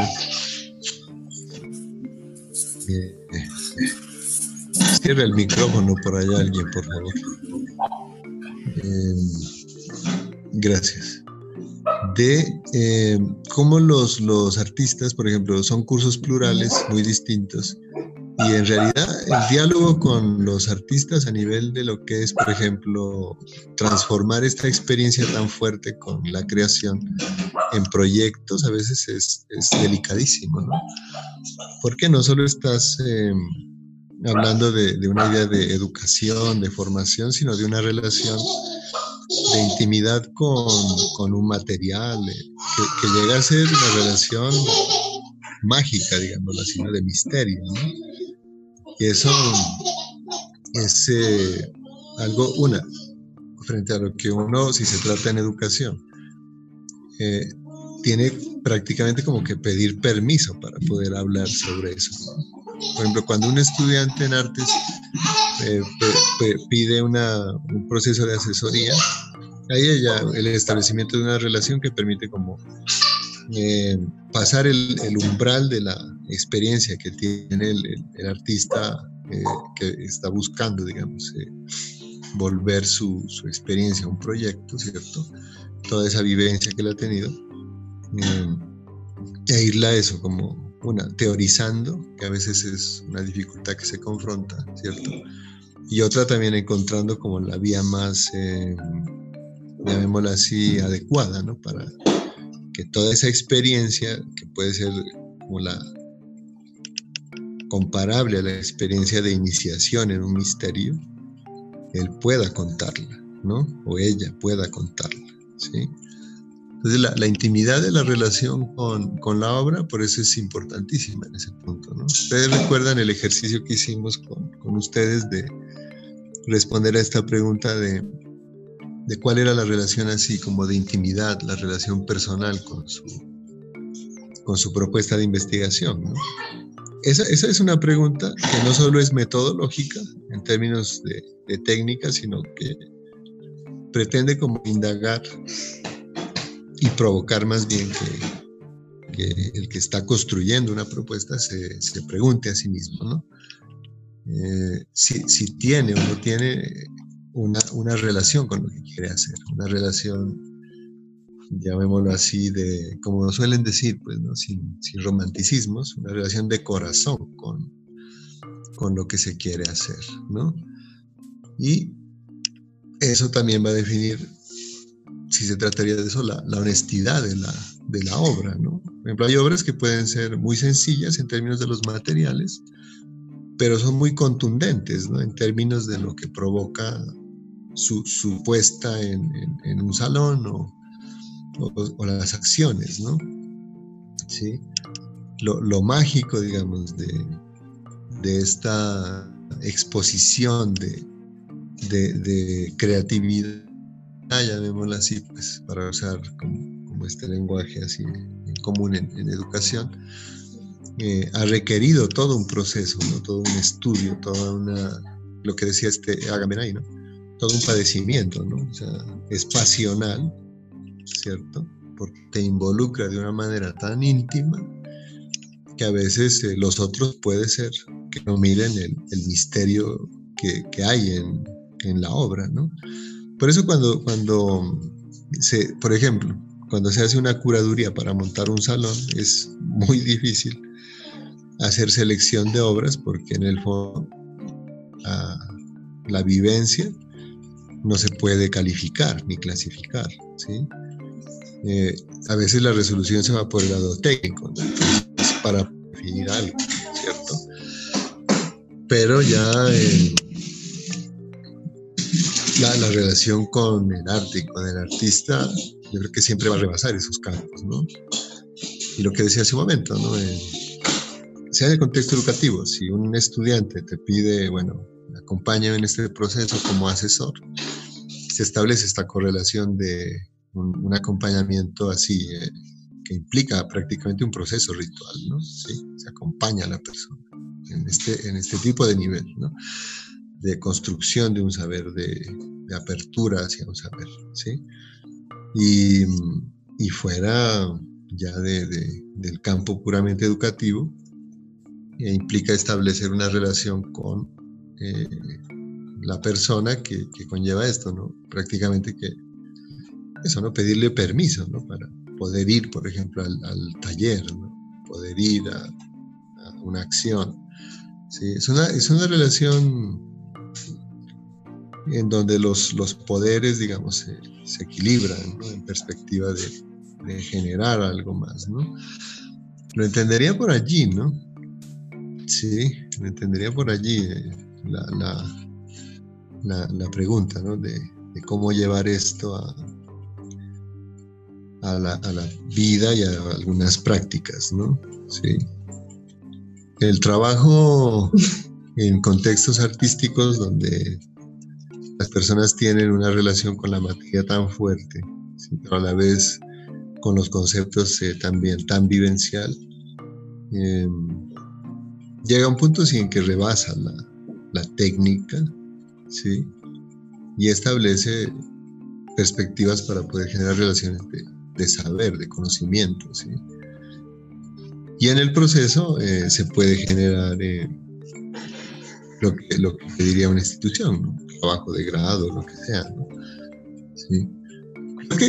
lo, entiendo como por esa, por esa vía, ¿sí? lo que me comentas. No sé si hay algún otro comentario, alguna otra pregunta. ¿sí? Mirando ahí. aquí me pregunta Jenny, desde la posibilidad del rito en su dimensión política, el, educador o la educación podría estar en el umbral entonces. Claro, la, educación puede volverse un umbral. Por ejemplo, estábamos leyendo un texto de Martin Simmons y Jan Maslein, unos dos profesores de Bélgica, que ellos proponen la, una, una comprensión de la escuela, que creo que les comenté esa vez que estuve por allá, como tiempo libre. Si la escuela se comprende como un tiempo libre, se, podría concebir como un umbral. Y el, docente, el docente eh, puede ser un, agente de umbral, una persona que se vuelve un umbral. Lo que hablábamos el lunes de, de, a partir de lo que dijo Luis Carlos, eh, del chacarruna, ¿no? que es el hombre puente. Los profes pueden volverse hombres puentes, ¿no? A veces involuntariamente lo son, eh, porque son hombres, son mujeres, seres humanos, puentes entre conocimientos. La experiencia en, relación con el chamanismo lo que es, se, intensifica a veces a niveles muy fuertes de sensaciones. claro, vos miras ¿no? que el, que está generando la, ceremonia es, es, alguien que lo que describe este Guattari Deleuze son coordenadas, ¿no? Ya no son coordenadas, sino ordenadas intensivas, ¿sí? Un salón de clase se puede volver, ¿no? Un, espacio ritual, pero que permita este tipo como de aperturas a, creación de sentidos, ¿no? Y como me acuerdo que Jenny comentaba, eh, está trabajando el performance, por ejemplo, el cuerpo. Y aquí hemos hablado ¿no? del tacto, del tocar, ¿sí? Eh, que ahora está en cuestión, ¿cierto? Eh, tendría que ver con esto también, ¿no? Hay, hay, un libro, creo que les envié ese de este Peter McLaren, La escuela como proceso ritual, pero él allí se concentra más en, lo rutinario, en cómo los rituales puramente técnicos en torno a generar aprendizaje a veces hacen de la educación o de la escuela ya no tanto un umbral, sino lo que destacaba, creo que también era Luis, eh, del umbral como límite también. lo liminal también es un límite. Entonces, ahí depende de, de la intencionalidad del, del que esté dando la clase, ¿sí? de volver ese límite un pasaje, ¿no? de, de volver ese curso un umbral, ¿no? De volver esa, esa aula, si se trata de ya un espacio físico, un umbral. ¿no? no se requeriría construir una maloca en el colegio, ¿no? que a veces los colegios no tienen para los fondos no hay. O vos pones el proyecto y dices, construyamos esto porque esto va a ser lo mejor.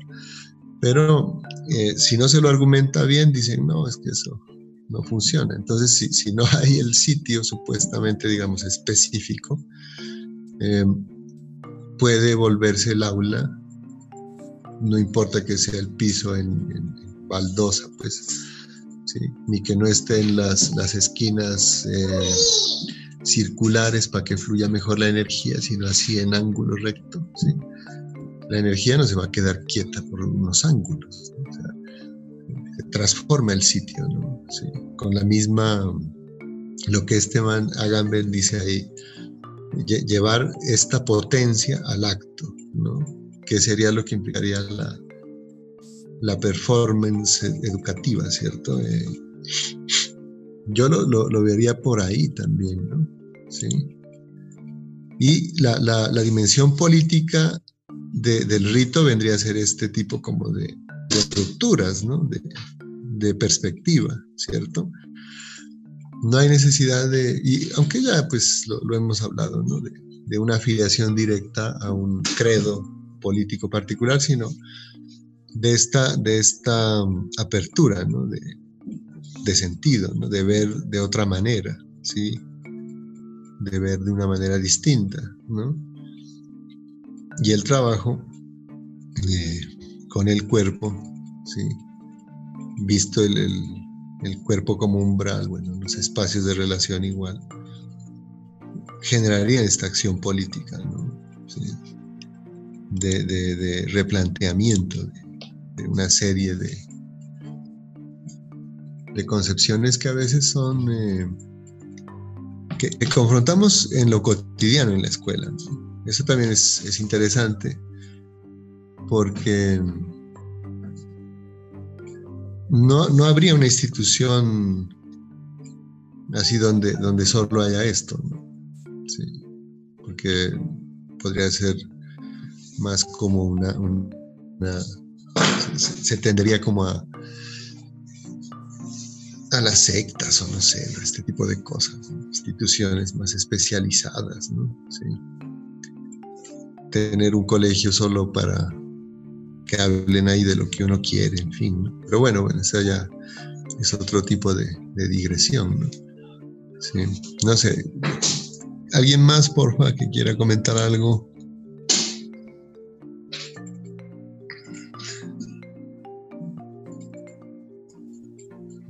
Maestro, buenas noches. Buenas. Bueno, eh, no sé si son preguntas, pero eh, nada más como obras o artistas como recordaba en la clase del lunes y ahora.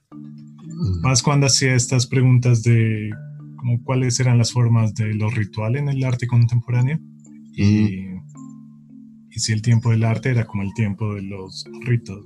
Y el primer artista que me vino a la mente fue Onkawara, más como esta serie ¿no? de, de las pinturas de las fechas, que es como, como un rito que tiene cada día de pintar la fecha que, es. Y es algo como muy, muy estricto también con eso. Y, y la, otra, pues ahora que lo mencionaba también, era Voice, que era más, tenía que ver con lo de tocar y ver que mencionaba en, lo indecible. Mm. Y es, es el, el, performance de la liebre, ¿no? Como explicar pinturas a una liebre muerta. Ya, sí. Sí, y, me parece bien interesante, ¿no?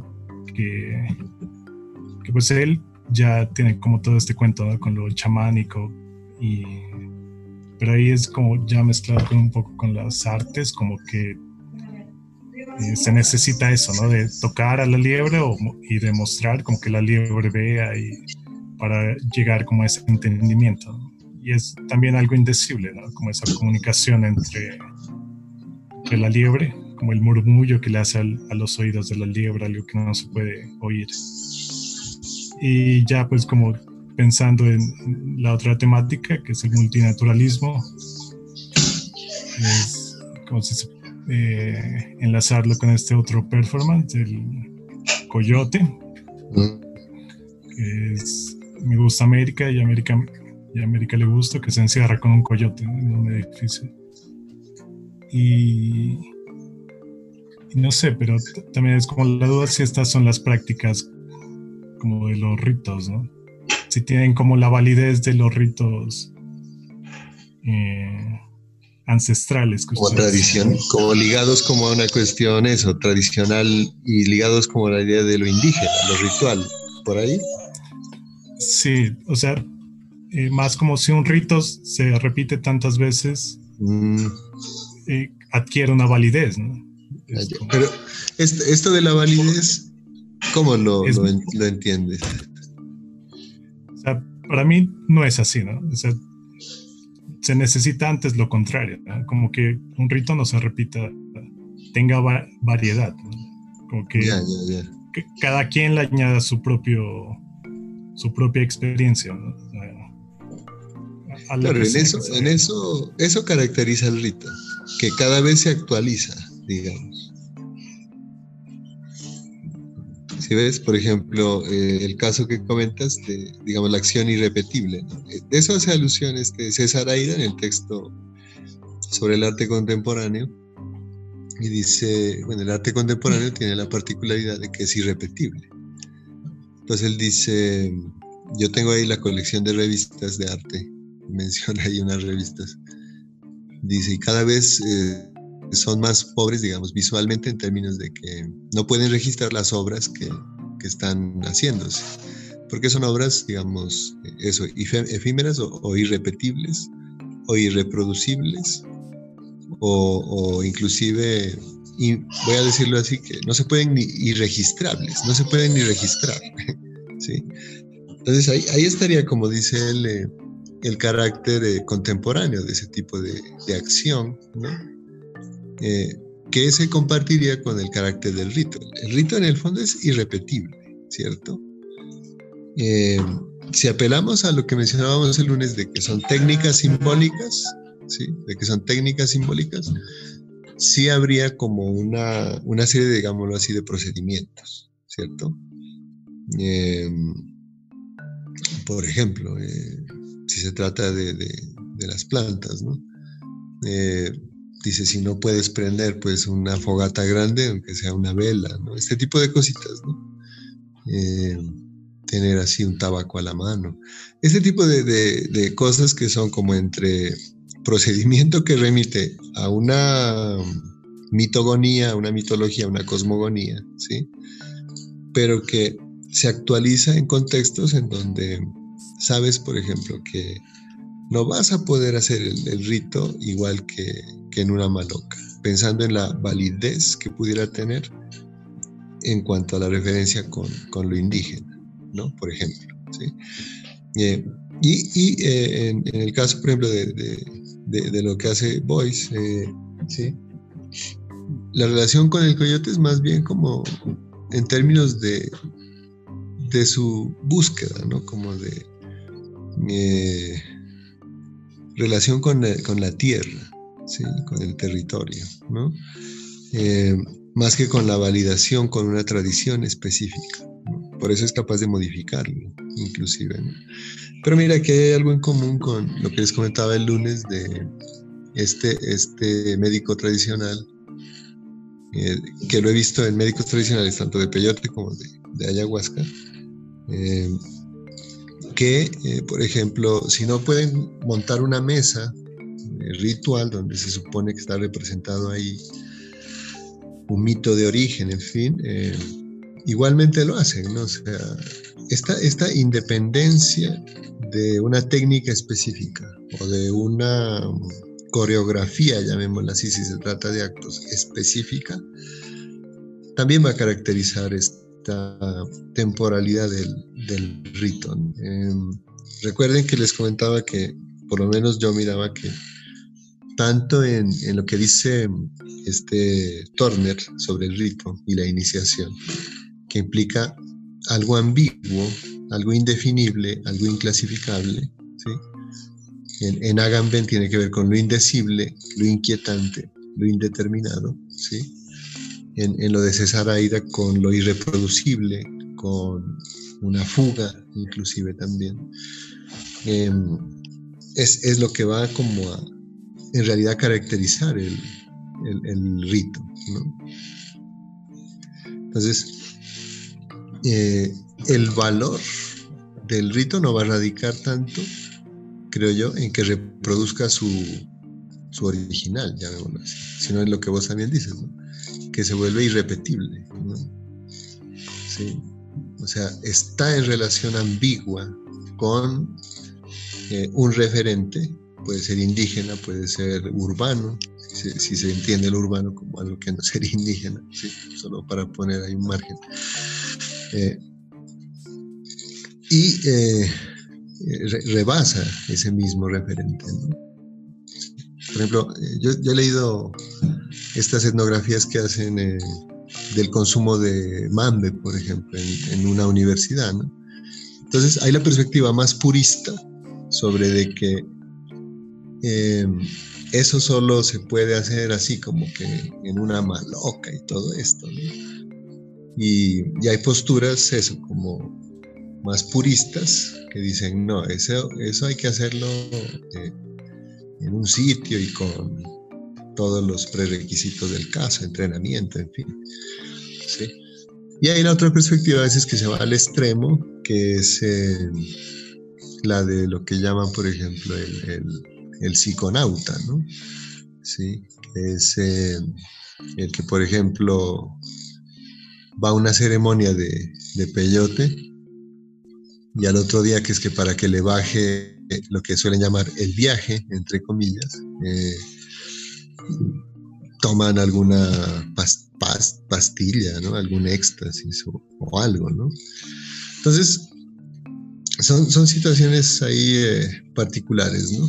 Ya sobre los artistas, por ejemplo, eh, lo, de voz que hacía referencia está en esa irrepetibilidad, ¿no? Y en el texto de Aira, que es en donde más hace un poco, hace, mención a esto, eh, menciona esto, ¿no? que a partir de Marcel Duchamp, dice, eh, bueno, cada artista podría tener su caja verde, dice, ¿no? como, como el mismo Duchamp armó la, la suya propia. ¿no?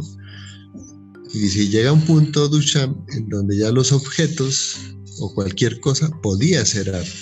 Dice, ¿no? Lo que caracterizaba esa obra, que podía ser cualquier cosa, es que él le ponía, dice, su firma, como en el caso de la fuente o el, o orinal, pues, ¿no? que lo que hizo él fue conseguirlo en, en una venta de una ferretería, digamos, pues, ¿no? llevarlo a una exposición que él mismo había ayudado a organizar para que fuera expuesta, fue rechazada por un jurado que ellos mismos habían compuesto. Él, él pues la, la, metió como anónima y solo le puso esta firma, que no remite a él sino a otro, a otro ser, pero él, digamos hizo la acción, ¿no? Sí. Y se vuelve una acción eh, que puede pretender ritualizarse, ¿no? pero se, se, ritualiza cada vez que es distinta, digámoslo así. ¿sí? Es, es, este el tiempo de ambigüedad y de paradoja que, que provocan los rituales. ¿no? Es un tiempo de ambigüedad y de paradoja. En el caso de las ceremonias de, de los médicos tradicionales, por ejemplo, creo que la, la ambigüedad y la paradoja se pueden presentar en que eh, cualquier persona puede ser un iniciado en, una ceremonia. Por ejemplo, a veces pasa que hay gente que dice que, entiende ya y que está preparada y resulta que alguien que va por primera vez eh, ese día canta mejor que los que supuestamente están preparados. Yo creo que ahí estaría también esa irrepetibilidad y reproductibilidad de, la obra de arte. sería, sería interesante pensar en un texto no que, no que contradiga a Benjamin, sino que tal vez eh, dialogue con lo que él proponía en la obra de arte en la época de la reproductibilidad técnica. Sería más bien la, la obra de arte en la imposibilidad de la reproductibilidad técnica también. Sí. Eh, algo así eh, alcanzo como también a, percibir, Mientras, eh, no sé, aquí hay un, un chat, hasta Jenny, listo. ¿Alguien más que quiera comentar algo?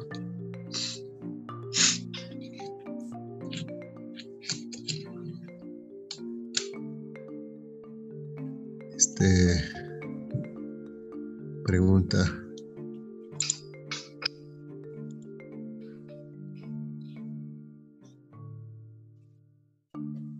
Se desconectaron. No sé. No, si están, parece. Ah, no, sí está. Sí. Eh, Mario, Diga. hay algo que, eh, que me hizo un poco de, ruido eh, con, con, el texto de Angamben en relación a esa, a esa diferencia entre, entre acto y potencia, eh, pues que, que, tiene ahí su raíz en Aristóteles, ¿no? Y también como, como digamos en todo este asunto de la metafísica, en el que precisamente en la medida en que una cosa es la potencia y otra cosa es el acto, pues entonces siempre está el, el más allá.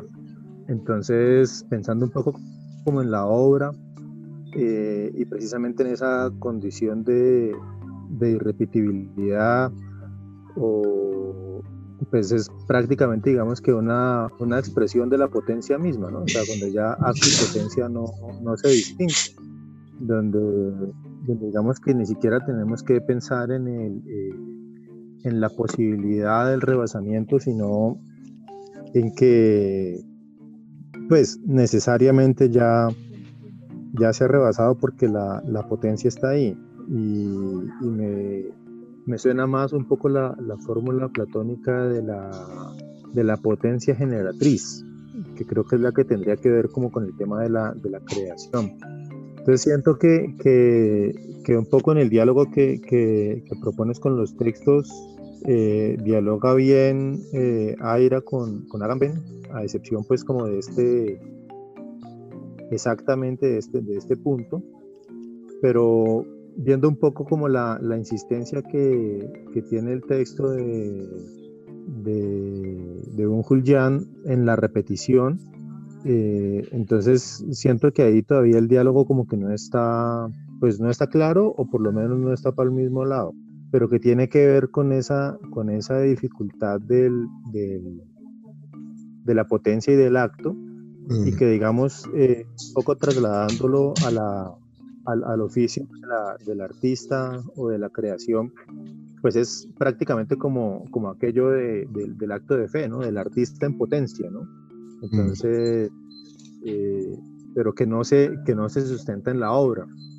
Y que es un poco desde ahí jugando abogado del diablo con, con aquello del crítico del arte contemporáneo.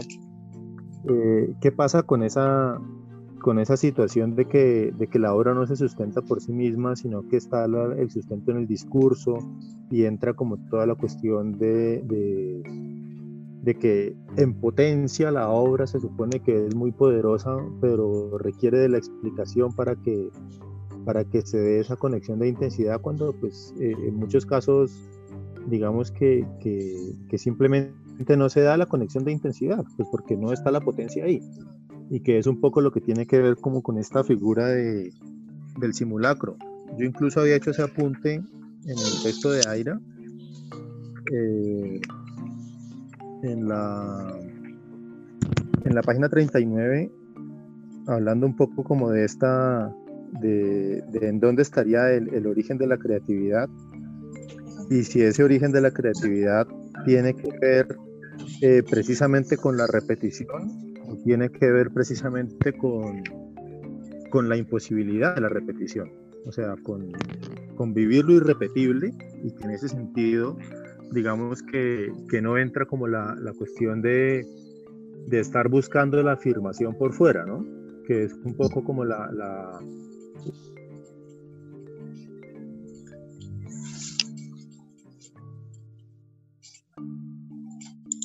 Se fue de línea el Alex. como que se cortó. Sí, estaba ahí. Pero sí, es que ese es el, problema de fondo, es el concepto como de potencia, porque remite a, esta imagen aristotélica. ¿Retomó Alex ahí? Sí, sí, sí. sí, sí. Dale, se cortó los últimos frases. Eh, sí, sí, sí, vale, todo bien. Sí, sí. Eh, verás, sí, el, lío de fondo es con la cuestión esta de potencia, porque remite a, por ejemplo, en griego, bueno, el ergo, ¿no? La, la, noción esta de obra. Pero, por ejemplo, la concepción de potencia, eso, como que remite mucho y sigue siendo, digamos, a pesar de ser teleológica y todo esto es lineal. Entonces, em, como tiene principios así eh, de la geometría que sustenta toda esta cosmología griega, esta noción de potencia va como por esos, esos lados, ¿no? Por ejemplo, yo hacía una, una apertura en relación al concepto de, por ejemplo, el fuego, ¿no? Em, en una perspectiva no aristotélica, ¿sí? El fuego, digámoslo así, no, no está en potencia, es fuerza, ¿cierto? Por eso, por ejemplo, a mí me parece que, que Deleuze, eh, Guattari, por ejemplo, ellos se distancian de, la noción de potencia, ¿sí? Y se habla de, fuerza, ¿no? ¿Sí? de, fuerzas, ¿cierto? Pintar las fuerzas, dicen cuando hablan de, Francis Bacon, ¿cierto? Por ejemplo, ¿qué implicaría pintar las fuerzas? Eh, y, esta cuestión de sensaciones, que implicaría eh, rebasamientos de la metafísica clásica, por lo menos, ¿no? Eh, y de la metafísica clásica y de todos los alcances que tiene hasta la metafísica también moderna, ¿no? Las categorías.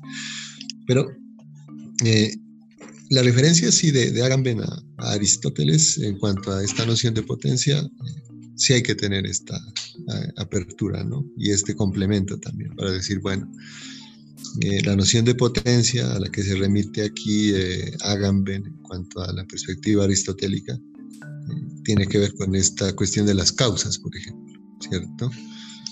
Que generan un principio de razón suficiente que está bien delimitado. Pero ya cuando nos vamos al lado de lo esotérico, que es algunos textos de los que referencia hagan de Aristóteles, ¿sí? el mismo remite esta noción a, la cuestión de la tradición mistérica de Eleusis. ¿no? Eh, pero el problema así de fondo, cuando nos metemos en la parte ya de la, sustentación de la reflexión, sí hay que hacer la diferenciación, ¿no? Por ejemplo, ese concepto de potencia en la tradición aristotélica implica esto. ¿Cómo se releyó en, la transición medieval y cómo llegó a lo moderno, ¿no? Por eso te pillaste la diferencia de la reflexión de, de Aira, ¿no? Sí. Entonces, ahí eh, no, me voy a prolongar ahorita en eso, pero sí, por ahí está también el asunto. Pero sí, la, idea de causa eficiente, de principio de razón suficiente, son los que se ponen en, cuestión con esta otra perspectiva. Porque ya la potencia, eh, eso, que a mí también me parece sospechoso, esta remisión continua a lo que está en potencia, ¿no? Porque remite mucho a, a ordenamiento otra vez, ¿no? En cambio, cuando se rebasa la noción de potencia, ya no se está hablando de, una metafísica, sino de otra relación con la naturaleza. Ahora que, miremos el viernes el de Viveiros, em, vamos a confrontar en el fondo este tipo de problema, porque Viveiros em, le pone como título al libro Metafísicas caníbales. Em, que tiene que ver con, bueno, o sea, rebasamientos de toda una serie de tradiciones, ¿no? Y eh, líneas de antropología, bueno, eh, postestructurales, ¿no? Y si, si, ya le dieron una mirada al texto, empieza diciendo, bueno, si, si, si Deleuze Guattari hicieron el antiedipo, yo quería hacerles un homenaje y escribir el antinarciso, que también es un problema al que remite mucho Chulhan, ¿sí? Em, y eh, eh, eh, que, que, es provocado por esta repetición, esta economía de la repetición, que hace que desaparezca el ritual, ¿no? Que hace que desaparezca lo ritual. Que, que, es también, y digamos que es también el problema de la representación, ¿no? Cuando claro. en la en esta, la, ruptura de la representación precisamente como, como el ejercicio creador, el de la diferencia, de poder marcar la diferencia. Y, mira, cuando vos dices poder marcar diferencia, ya es una dimensión política, ¿no? o sea, porque implica esto, o sea, un posicionamiento, ¿no? Sí. Lo que, lo que a veces evita, y creo que ahí viene el problema también fuerte con la cuestión política, lo, que neutraliza eh, la acción política es precisamente el concepto de potencia. Por eso es que a veces se remite tanto a la organización otra vez. Ustedes, y lo voy a decir también así en plural, que varios eh, han, estado en, en, esta mención, por ejemplo, del el, cuerpo sin órganos, ¿no? Eh, pensando en ese tipo de problemas, ¿no? En el fondo, ¿qué viene siendo esta propuesta, ¿no? Sí cuando Deleuze Guattari dicen, bueno, ¿cómo crearse un cuerpo sin órganos? También son eh, estas, estas vías eh, eh, radicalmente críticas, ¿no? De diferenciación de, de, lo que se estaba dando en su momento y de lo que sigue todavía generándose, ¿no? Entonces, eh, si, pensamos, eh, poniéndonos así como esta perspectiva más reflexiva, ¿no? Una relación entre Duchamp y Antonin Artaud, digamos, ¿no? Em, en cuanto a esto, las repeticiones, los objetos, ¿no? la inestabilidad, la indecibilidad, la inquietud. Eh, podemos pensar concepciones distintas de potencia. Y, por ejemplo, en, el caso de la cuestión eh, con el chamanismo, en el chamanismo no, no creo que se pueda hablar de potencia, más bien de, de fuerza, acción, digamos. ¿no? Eso también implica esa, esa dimensión política, ¿cierto? Sí. Eh, cuando, cuando se dice, ¿no? Tomas la decisión, te posicionas y, y, creas. Crear ahí está. Que, que es como inenseñable. un posicionamiento es una toma de decisión. Por ahí más o menos, ¿no? Eh, ahora que cuando retomemos el viernes lo de, lo de metafísicas caníbales, eh, damos también otro recorrido a esta carga de metafísica con las potencias. Dale.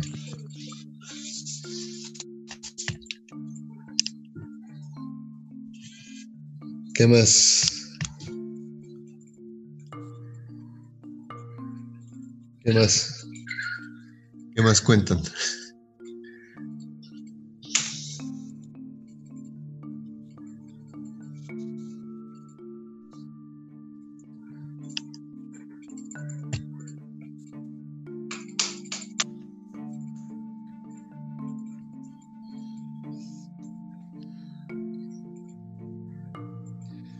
Y ahí eh, creo que es interesante esta relación entre teoría y, misterio, por ejemplo, ¿no? a veces se mira como que fuera muy a racionalizarlo todo y no, ¿no? Eh, volviendo a lo que decía Alex hace un rato de, bueno, que, la obra, porque no habla por sí misma, necesita el discurso, todo esto. Miren que en el texto de Aire él dice, en, el actual arte contemporáneo está no solo el artista, sino el, el manager, el, el marchante y el crítico. Como una especie ya de el peso de la noción, el, concepto este de, industria cultural que surge hace varios siglos, ¿cierto? Ya de la mano de cuando surge el museo, ¿sí? Eh, es que se empieza a generar la noción de mercado del arte y también de industria, ¿no? de lo cultural. Este, este es el peso también de, la, economía de producción de obra que a veces se exige al artista, igual que a otros académicos con las publicaciones, por ejemplo. Ahora casi que uno tiene que tener manager, ¿sí? te ponen a gestionar la imagen, ese tipo de situaciones, ¿sí? Donde también em, se mide el peso de obra, ¿sí? Miren que estamos usando esta jerga de, de la medida, ¿no? el peso de la obra, eh, el valor de la obra. Son, son, concepciones eh, de la economía que, eh, hacen parte de, esta intromisión de, digamos, este otro tipo de, de conceptualización que interrumpe la,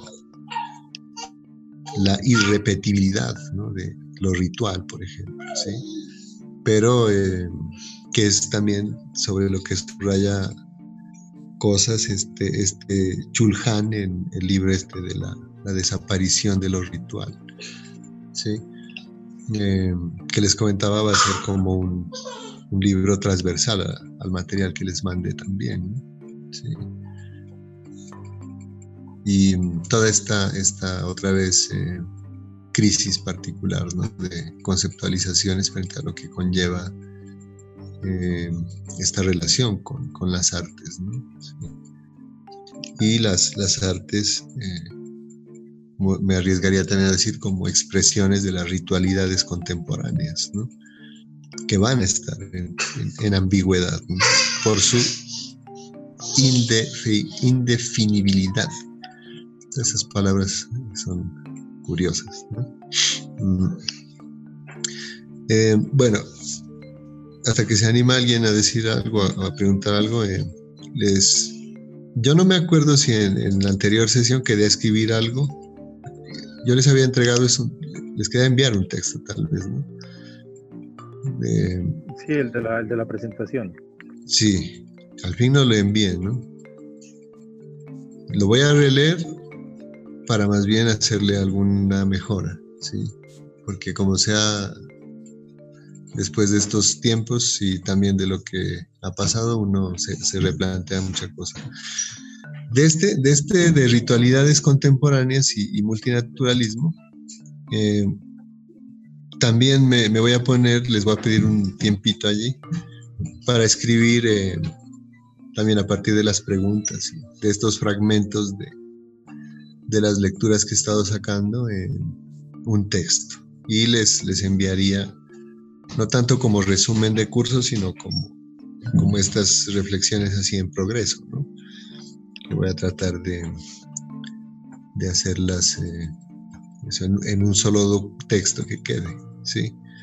Después de la sesión del viernes y de las asesorías que tenemos que cuadrar a ver cómo hacemos, eh, sí les pido ahí unas semanitas para organizar estas notas ¿sí?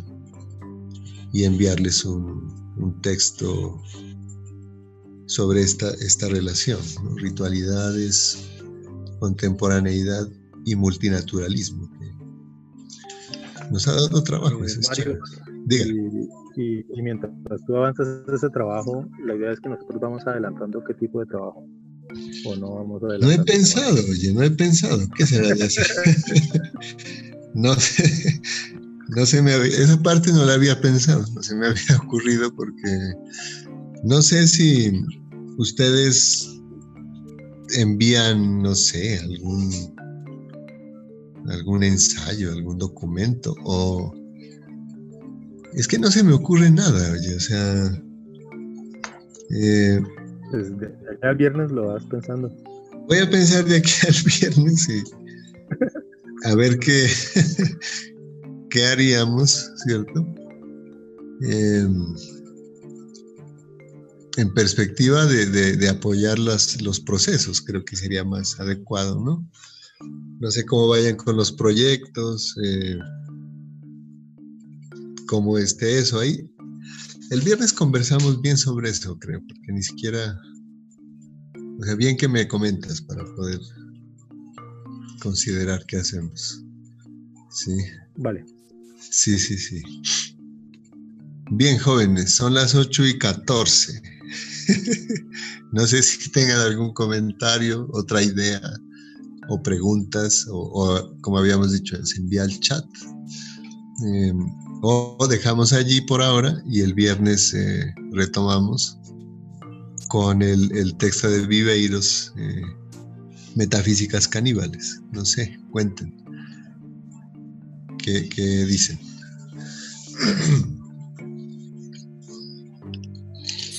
Eh, creo que sería conveniente que el día viernes eh, abarquemos más los lineamientos, profesor, en ese sentido, maestro, perdón.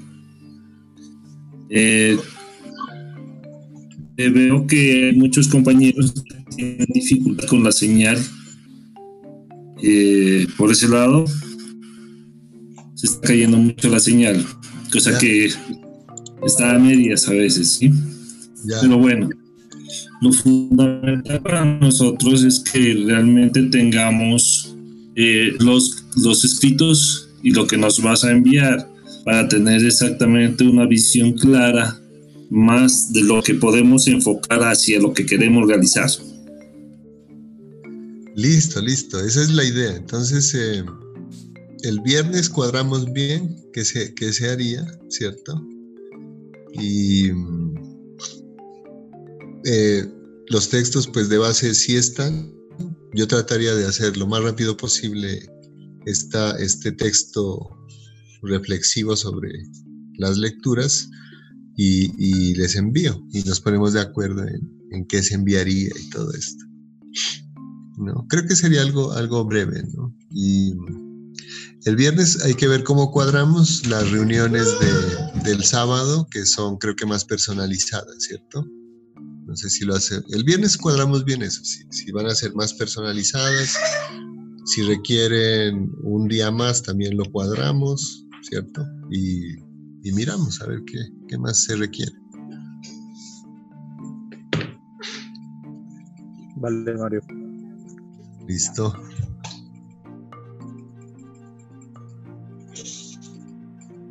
Bien, entonces, si están de acuerdo, eh, quedaríamos allí y el viernes nos encontraríamos de nuevo. ¿Listo?